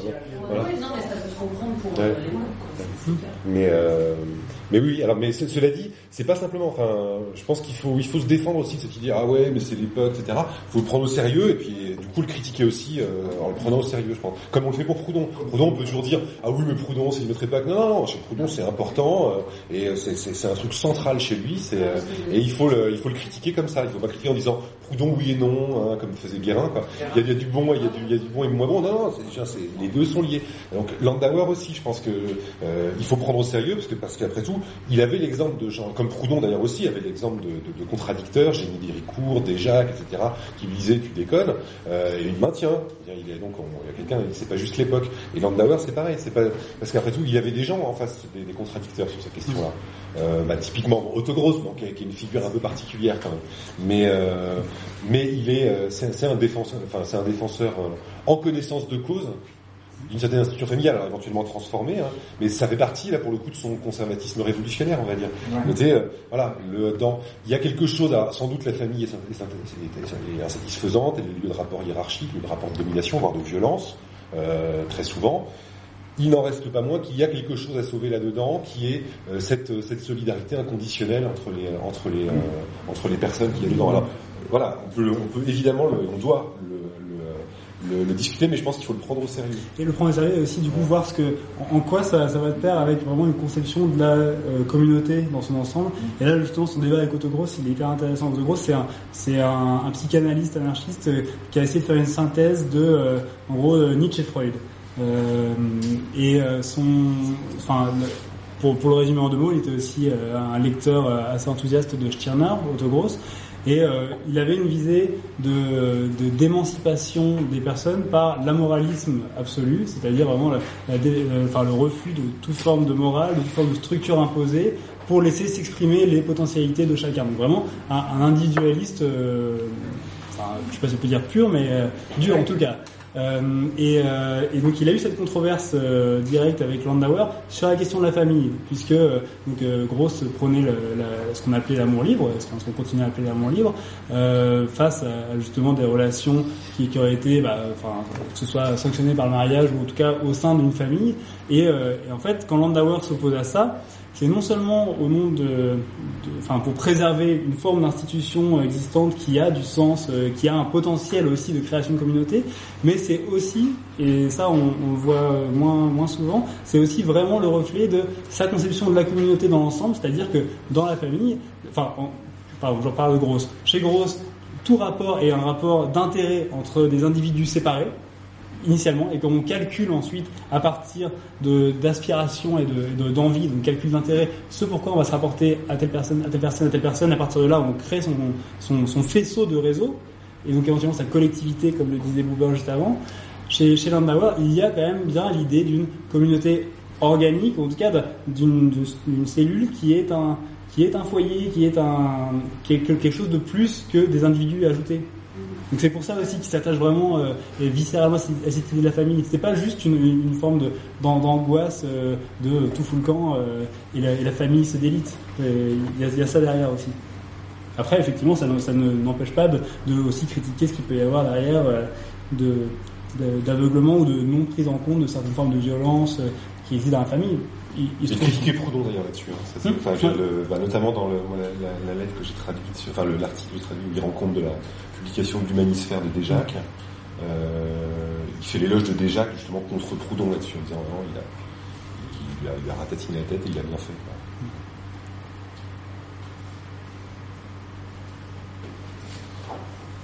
Après, en plus, bon, sans compter qu'Autogross, hein, c'est, c'est, c'est- il était, c'était à partir du matriarcat, du coup. Enfin, ouais. C'est-à-dire que son, idée, c'était, euh, bon bah voilà, les, femmes, elles ont, des gosses, elles se démerdent avec. Enfin, elles se démerdent avec. Les hommes travaillent, mais du coup, les hommes travaillent pour entretenir les femmes. Mais par contre, ils ils prennent aucune part à l'éducation. Ça, c'est le boulot des, des femmes. Et euh, et c'est euh, les hommes travaillent pour entretenir. euh, Enfin, c'était, sa, sa vision, euh, sa vision très particulière des choses, donc du, d'une réta- rétablissement. Bah non, non. Non, non, non, c'est pas, c'est pas une vision bourgeoise hein, chez, chez, chez Gross. C'est, c'est, Ah c'est, c'est- son idée, c'est de rétablir, rétablir le matriarcat originel, en fait. Ah oui. Ah il est, bah, il est, c'est un lecteur en fait de, de Lewis Morgan, etc. Et il dit en fait voilà le, le euh, la société capitaliste est issue en gros d'un viol, quoi. Enfin voilà, d'un renversement de la, du matriarcat. Et euh, il faut rétablir le matriarcat. Et donc, euh, mais euh, voilà, dans tous ses aspects. Donc, enfin bon, ben, bah, allez lire Autogros, c'est marrant. Hein. C'est, un, c'est un grand. euh, Mais pour, pour revenir à nos deux auteurs, à Buber et Landauer, c'est intéressant dans leur lettre, on voit qu'ils ils s'adressent vraiment à chaque fois de famille à famille. C'est-à-dire, bon, bon, je disais ici, ils se vous voient, etc., ça soit, et ils se complimentent. c'est pas les gars, entre eux. C'est pas je vais tuer, c'est je et vous. Euh, mais, mais surtout, à la fin, c'est euh, euh, salutation euh, d'une maison à l'autre, euh, enfin de maison à maison, ou alors salut à ta femme, enfin à votre femme. Et, et justement, alors il se trouve que les, les, les, les compagnes respectives de Buber et Landauer étaient aussi, enfin écrivaient aussi, avaient une production artistique et intellectuelle, et que, enfin, c'est leur leur communauté finalement de personnes à Buber et Landauer était aussi- une communauté de famille. Euh, donc on- c'est quelque chose qui vraiment avait sens pour les deux, ça. Je- Enfin, sur la famille chez Google, je sais pas. plus, Oui, non, c'est ça. ouais. C'est la même chose chez lui. Sa femme a pris euh, une grande part à l'écriture de ses textes plus littéraires. Euh, C'est-à-dire qu'il lui dictait des choses, et puis après ils en rediscutaient ensemble, et elle, elle réécrivait en donnant une, euh, quelque chose de beaucoup plus littéraire. Et ils se pensaient vraiment comme un ensemble. C'est pas juste, euh, c'est pas juste la femme à la machine à écrire. hein. C'est, je veux dire, c'était à l'issue d'un d'un véritable dialogue entre eux. Euh, et, euh, et elle était une, Mais les textes étaient co-signés ou pas du coup euh, alors, les, ceux auxquels je pense, les comptes, non, mais après, il y avait des textes qui étaient co-signés, ouais. Mais, signer les textes c'est- mais euh, non, en fait, elle, c'était une figure du mouvement féministe allemand à la même époque, et elle a, elle a eu un, un rôle assez important, euh, en fait. euh, donc, euh, elle se laissait pas du tout marcher sur les pieds. Enfin, il y a des anecdotes assez amusantes. Par exemple, ils ont reculé très longtemps du mariage, euh, parce qu'elle ne voulait absolument pas. Enfin, voilà. Euh, bon, il y a, il y a plein anecdote comme ça. Donc, euh, effectivement, ils avaient tendance à se penser comme un noyau familial qui accueillait aussi d'autres personnes. Par exemple, des personnes qui étaient en difficulté, qui restaient plusieurs années à la maison. Qui, enfin, voilà, c'était une, conception de la famille que je qualifierais pas de la famille nucléaire occidentale contemporaine. C'est une famille bah, beaucoup plus traditionnelle finalement, très ouverte sur l'extérieur, avec un système de cousinage éloigné, avec euh, l'accueil d'amis, de choses. Enfin voilà, c'est c'est une autre conception de la famille. Quoi. Pas tout à fait. ouais. Et Landauer, il avait des enfants. Ouais. Oui, oui, oui. Il, qui, ont, qui ont gardé les papiers, etc. Et Ouais, alors, y euh, eu Ouais, bah, pour, pour, pour qui est papier, j'ai oublié de le dire tout à l'heure quand j'ai présenté le rapport de Buber à Landauer, mais en fait, c'est important. Buber, été le légataire, le légataire testamentaire de Landauer. Et donc, après la mort de Landauer, Buber s'est chargé, lui, de publier les textes de Landauer qui ne l'étaient pas. Il a publié justement un recueil de lettres euh, en deux volumes. euh, donc, c'est comme ça qu'on a aussi une partie de la correspondance. Et s'agissant des enfants de Landauer, on a, alors finalement ils sont assez peu exprimés. Alors, il, y a, il des enfants qui sont morts, soit jeunes, soit plus ou moins en même temps que Landauer. Mais il a euh, une fille qui a, qui a fait paraître, euh, enfin, dans le cadre d'un recueil sur Landauer, il n'y a pas très longtemps, euh, un, petit entretien sur comment était son père. Et, euh, en fait, j'avais réalisé ça il y a quelques années. Cette fille qui, est, partie avec son mari aux États-Unis au moment de la, guerre, de la Seconde Guerre mondiale. Euh, et aujourd'hui euh, connue en tant que mère du réalisateur Mike Nichols. Ouais, c'est celui Euh, qui a fait le lauréat en fait. ouais. Voilà, c'est ça. Le type qui a fait le, film Lauréat avec Dustin Hoffman, Le celui qui l'a fait, c'est euh, c'est le petit-fils de Gustave. Voilà. Ça. Ouais. Qui a une carrière un peu merdique après d'ailleurs. Enfin, les films après sont pas, pas grand chose d'intéressant. Mais, euh, le film est bien. euh, Le film est bien, ça. The Moi, il y a Graduate. un truc que j'ai pas compris, c'est que le patriarcat original, ça veut dire quoi Non, le matriarcat. Ça Le matriarcat originel. euh, Alors ça, c'est ça, c'est c'est une théorie en anthropologie. Alors qu'on trouve, qu'on trouve donc chez l'anthropologue euh, Lewis Morgan, enfin, qui est, qui est, qui est battu en brèche hein, depuis, et qui est reprise par Engels dans euh, son texte euh, L'origine de la famille, de la propriété privée de l'État. Alors, c'est l'idée selon laquelle euh, la, la forme originelle de la communauté, c'est pour le coup, était dominée par les femmes. Voilà, c'est cette idée-là, et que précisément le passage là, de la communauté à la société aurait été un renversement de la domination matriarcale en domination patriarcale. Voilà. Comment Pour arriver à ce raisonnement Alors, ouais, ouais, alors, alors, Lewis Morgan a cru pouvoir déceler, donc c'est parce que donc c'est un, des premiers anthropologues. Alors, faut pas être trop sévère avec, hein, c'est les débuts. Hein. Euh, il a, il recensé en fait, notamment, il a, c'est un travail très impressionnant, bah, que plus personne ferait aujourd'hui. Hein. Il a essayé de recenser toutes les formes d'organisation familiale sur Terre. Toutes les formes d'organisation sociale. C'est, un travail, euh, c'est assez passionnant hein, ce, qu'il a, fait. Et il croyait déceler en fait dans toutes les euh, organisations familiales le- des sortes de traces, de réminiscences de quelque chose qui serait refoulé, qui aurait été renversé, qui serait la trace de cette domination euh, originelle des mères en fait. Dans les, euh, alors parfois d'ailleurs en, con- en confondant d'ailleurs euh, société matrilinéaire et société matriarcale, ce qui n'a rien, ce qui n'est pas la même chose. Par exemple, la société juive euh, traditionnelle est matrilinéaire, mais elle n'est pas du tout matriarcale. Euh, donc voilà. Donc c'est, ce sont des théories qui sont aujourd'hui, euh, euh, plus que contestées. Enfin, plus personne ne soutient ça, notamment parce que si plus personne ne soutient l'idée sur laquelle il y aurait une matrice, une organisation première de la société qui correspondrait à un type, euh, à partir duquel l'ensemble des communautés aurait évolué. C'est, quelque chose qui plus défendu dans des, schémas beaucoup plus pluralistes, pluralistes avec parfois d'ailleurs la défense de, choses où il n'y a pas de rôle, par exemple pour le père, ça, ça existe, hein, dans certaines, ni père ni mari parfois hein, dans certaines sociétés, mais euh, l'idée qu'il y a des formes qui soient premières, à partir desquelles les autres évoluent, enfin tout cet évolutionnisme-là, voilà, il est, mais euh, ça a eu vraiment une, vraie réception dans, l'histoire des idées, à travers notamment le, livre d'Engels, quoi, qui est, euh, qui est euh, vraiment le- la reprise de, de, de Lewis Morgan, et puis qui a, qui a fait office quand même de, de, euh, de dogme longtemps dans, la, dans le marxisme. Par contre, ça n'existe pas, les sociétés. Est-ce qu'il y a encore. oui. Bah, il y a le, enfin, ouais. a- Non, mais je parle en connaissance de cause, pour le coup, il y a des pères et des maris dans cette société. Mais tu penses, enfin, je sais pas, chez, chez les Na en Chine, tu veux dire, par exemple Non Ouais, ouais. Je sais pas. Après, ça, dé- ça dépend comment on Ouais. théorise en fait Oui, bien sûr, ouais. la société. Et du coup, quand on veut répondre à Lévi-Strauss, on dit Ah, bah, il y a les gens des femmes parce qu'il y a réalité. Ouais, ouais. Non, le- parce qu'il y, avait ce bouquin qui avait paru il y a 15 ou 20 ans là, euh, sur, les, sur les, la société des Na en, en Chine. Ouais. Après, ça signifie pas qu'il y a, parce que pas de père, ça signifie, que- ça signifie pas qu'il n'y a pas de géniteur. Bah, c'est ça, et puis ça. Et puis ça signifie pas, en plus. La notion de père. Ouais, bien sûr. Non, parce que c'est vrai que notamment le- le- l'oncle, par exemple, l'oncle maternel, a en fait l'équivalent, le- un rôle équivalent à celui du père. Eux, ils dissocient en fait le père social et le père qu'on Ouais. pourrait nous nommer biologique en Mhm. disant que lui c'est un arrangeur. Ouais. Mais Ouais. ça veut pas dire qu'il n'a pas de fonction en fait dans la société. Ouais. Ça veut pas dire qu'il n'a pas un nom. Non, non, il n'y a pas de père et pas de mari au sens où nous on l'entend, mais ce que je voulais dire par là, c'est que ça signifiait pas que c'était des sociétés pour autant qui soient matriarcales non plus, ça. C'est ça, Ouais, parce qu'il y a des tabous, enfin je sais plus, je crois, j'avais lu ça il y a très longtemps, mais comme quoi les, les, les filles doivent pas danser devant leur oncle maternel, Ouais, il y a des non, tabous mais vachement forts parce que c'est... euh, Je crois qu'il a, il a un peu exagéré enfin. Ouais. Oui, oui, là c'est possible. hein, Voilà, voilà. On, on dit que c'est la fin du débat. Ouais. Ouais, est-ce qu'on est parti vraiment dans... Non, non, c'est c'est vrai qu'il peut, Ouais, c'est on peut très bien. rester discuter, boire une bière fraîche. Ah ouais, très bien. Ah, moi je vais faire. J'ai arrêté de- Bah, merci en tout cas. Merci beaucoup. ouais. Ah oui, alors, je dis salut les petites communautés.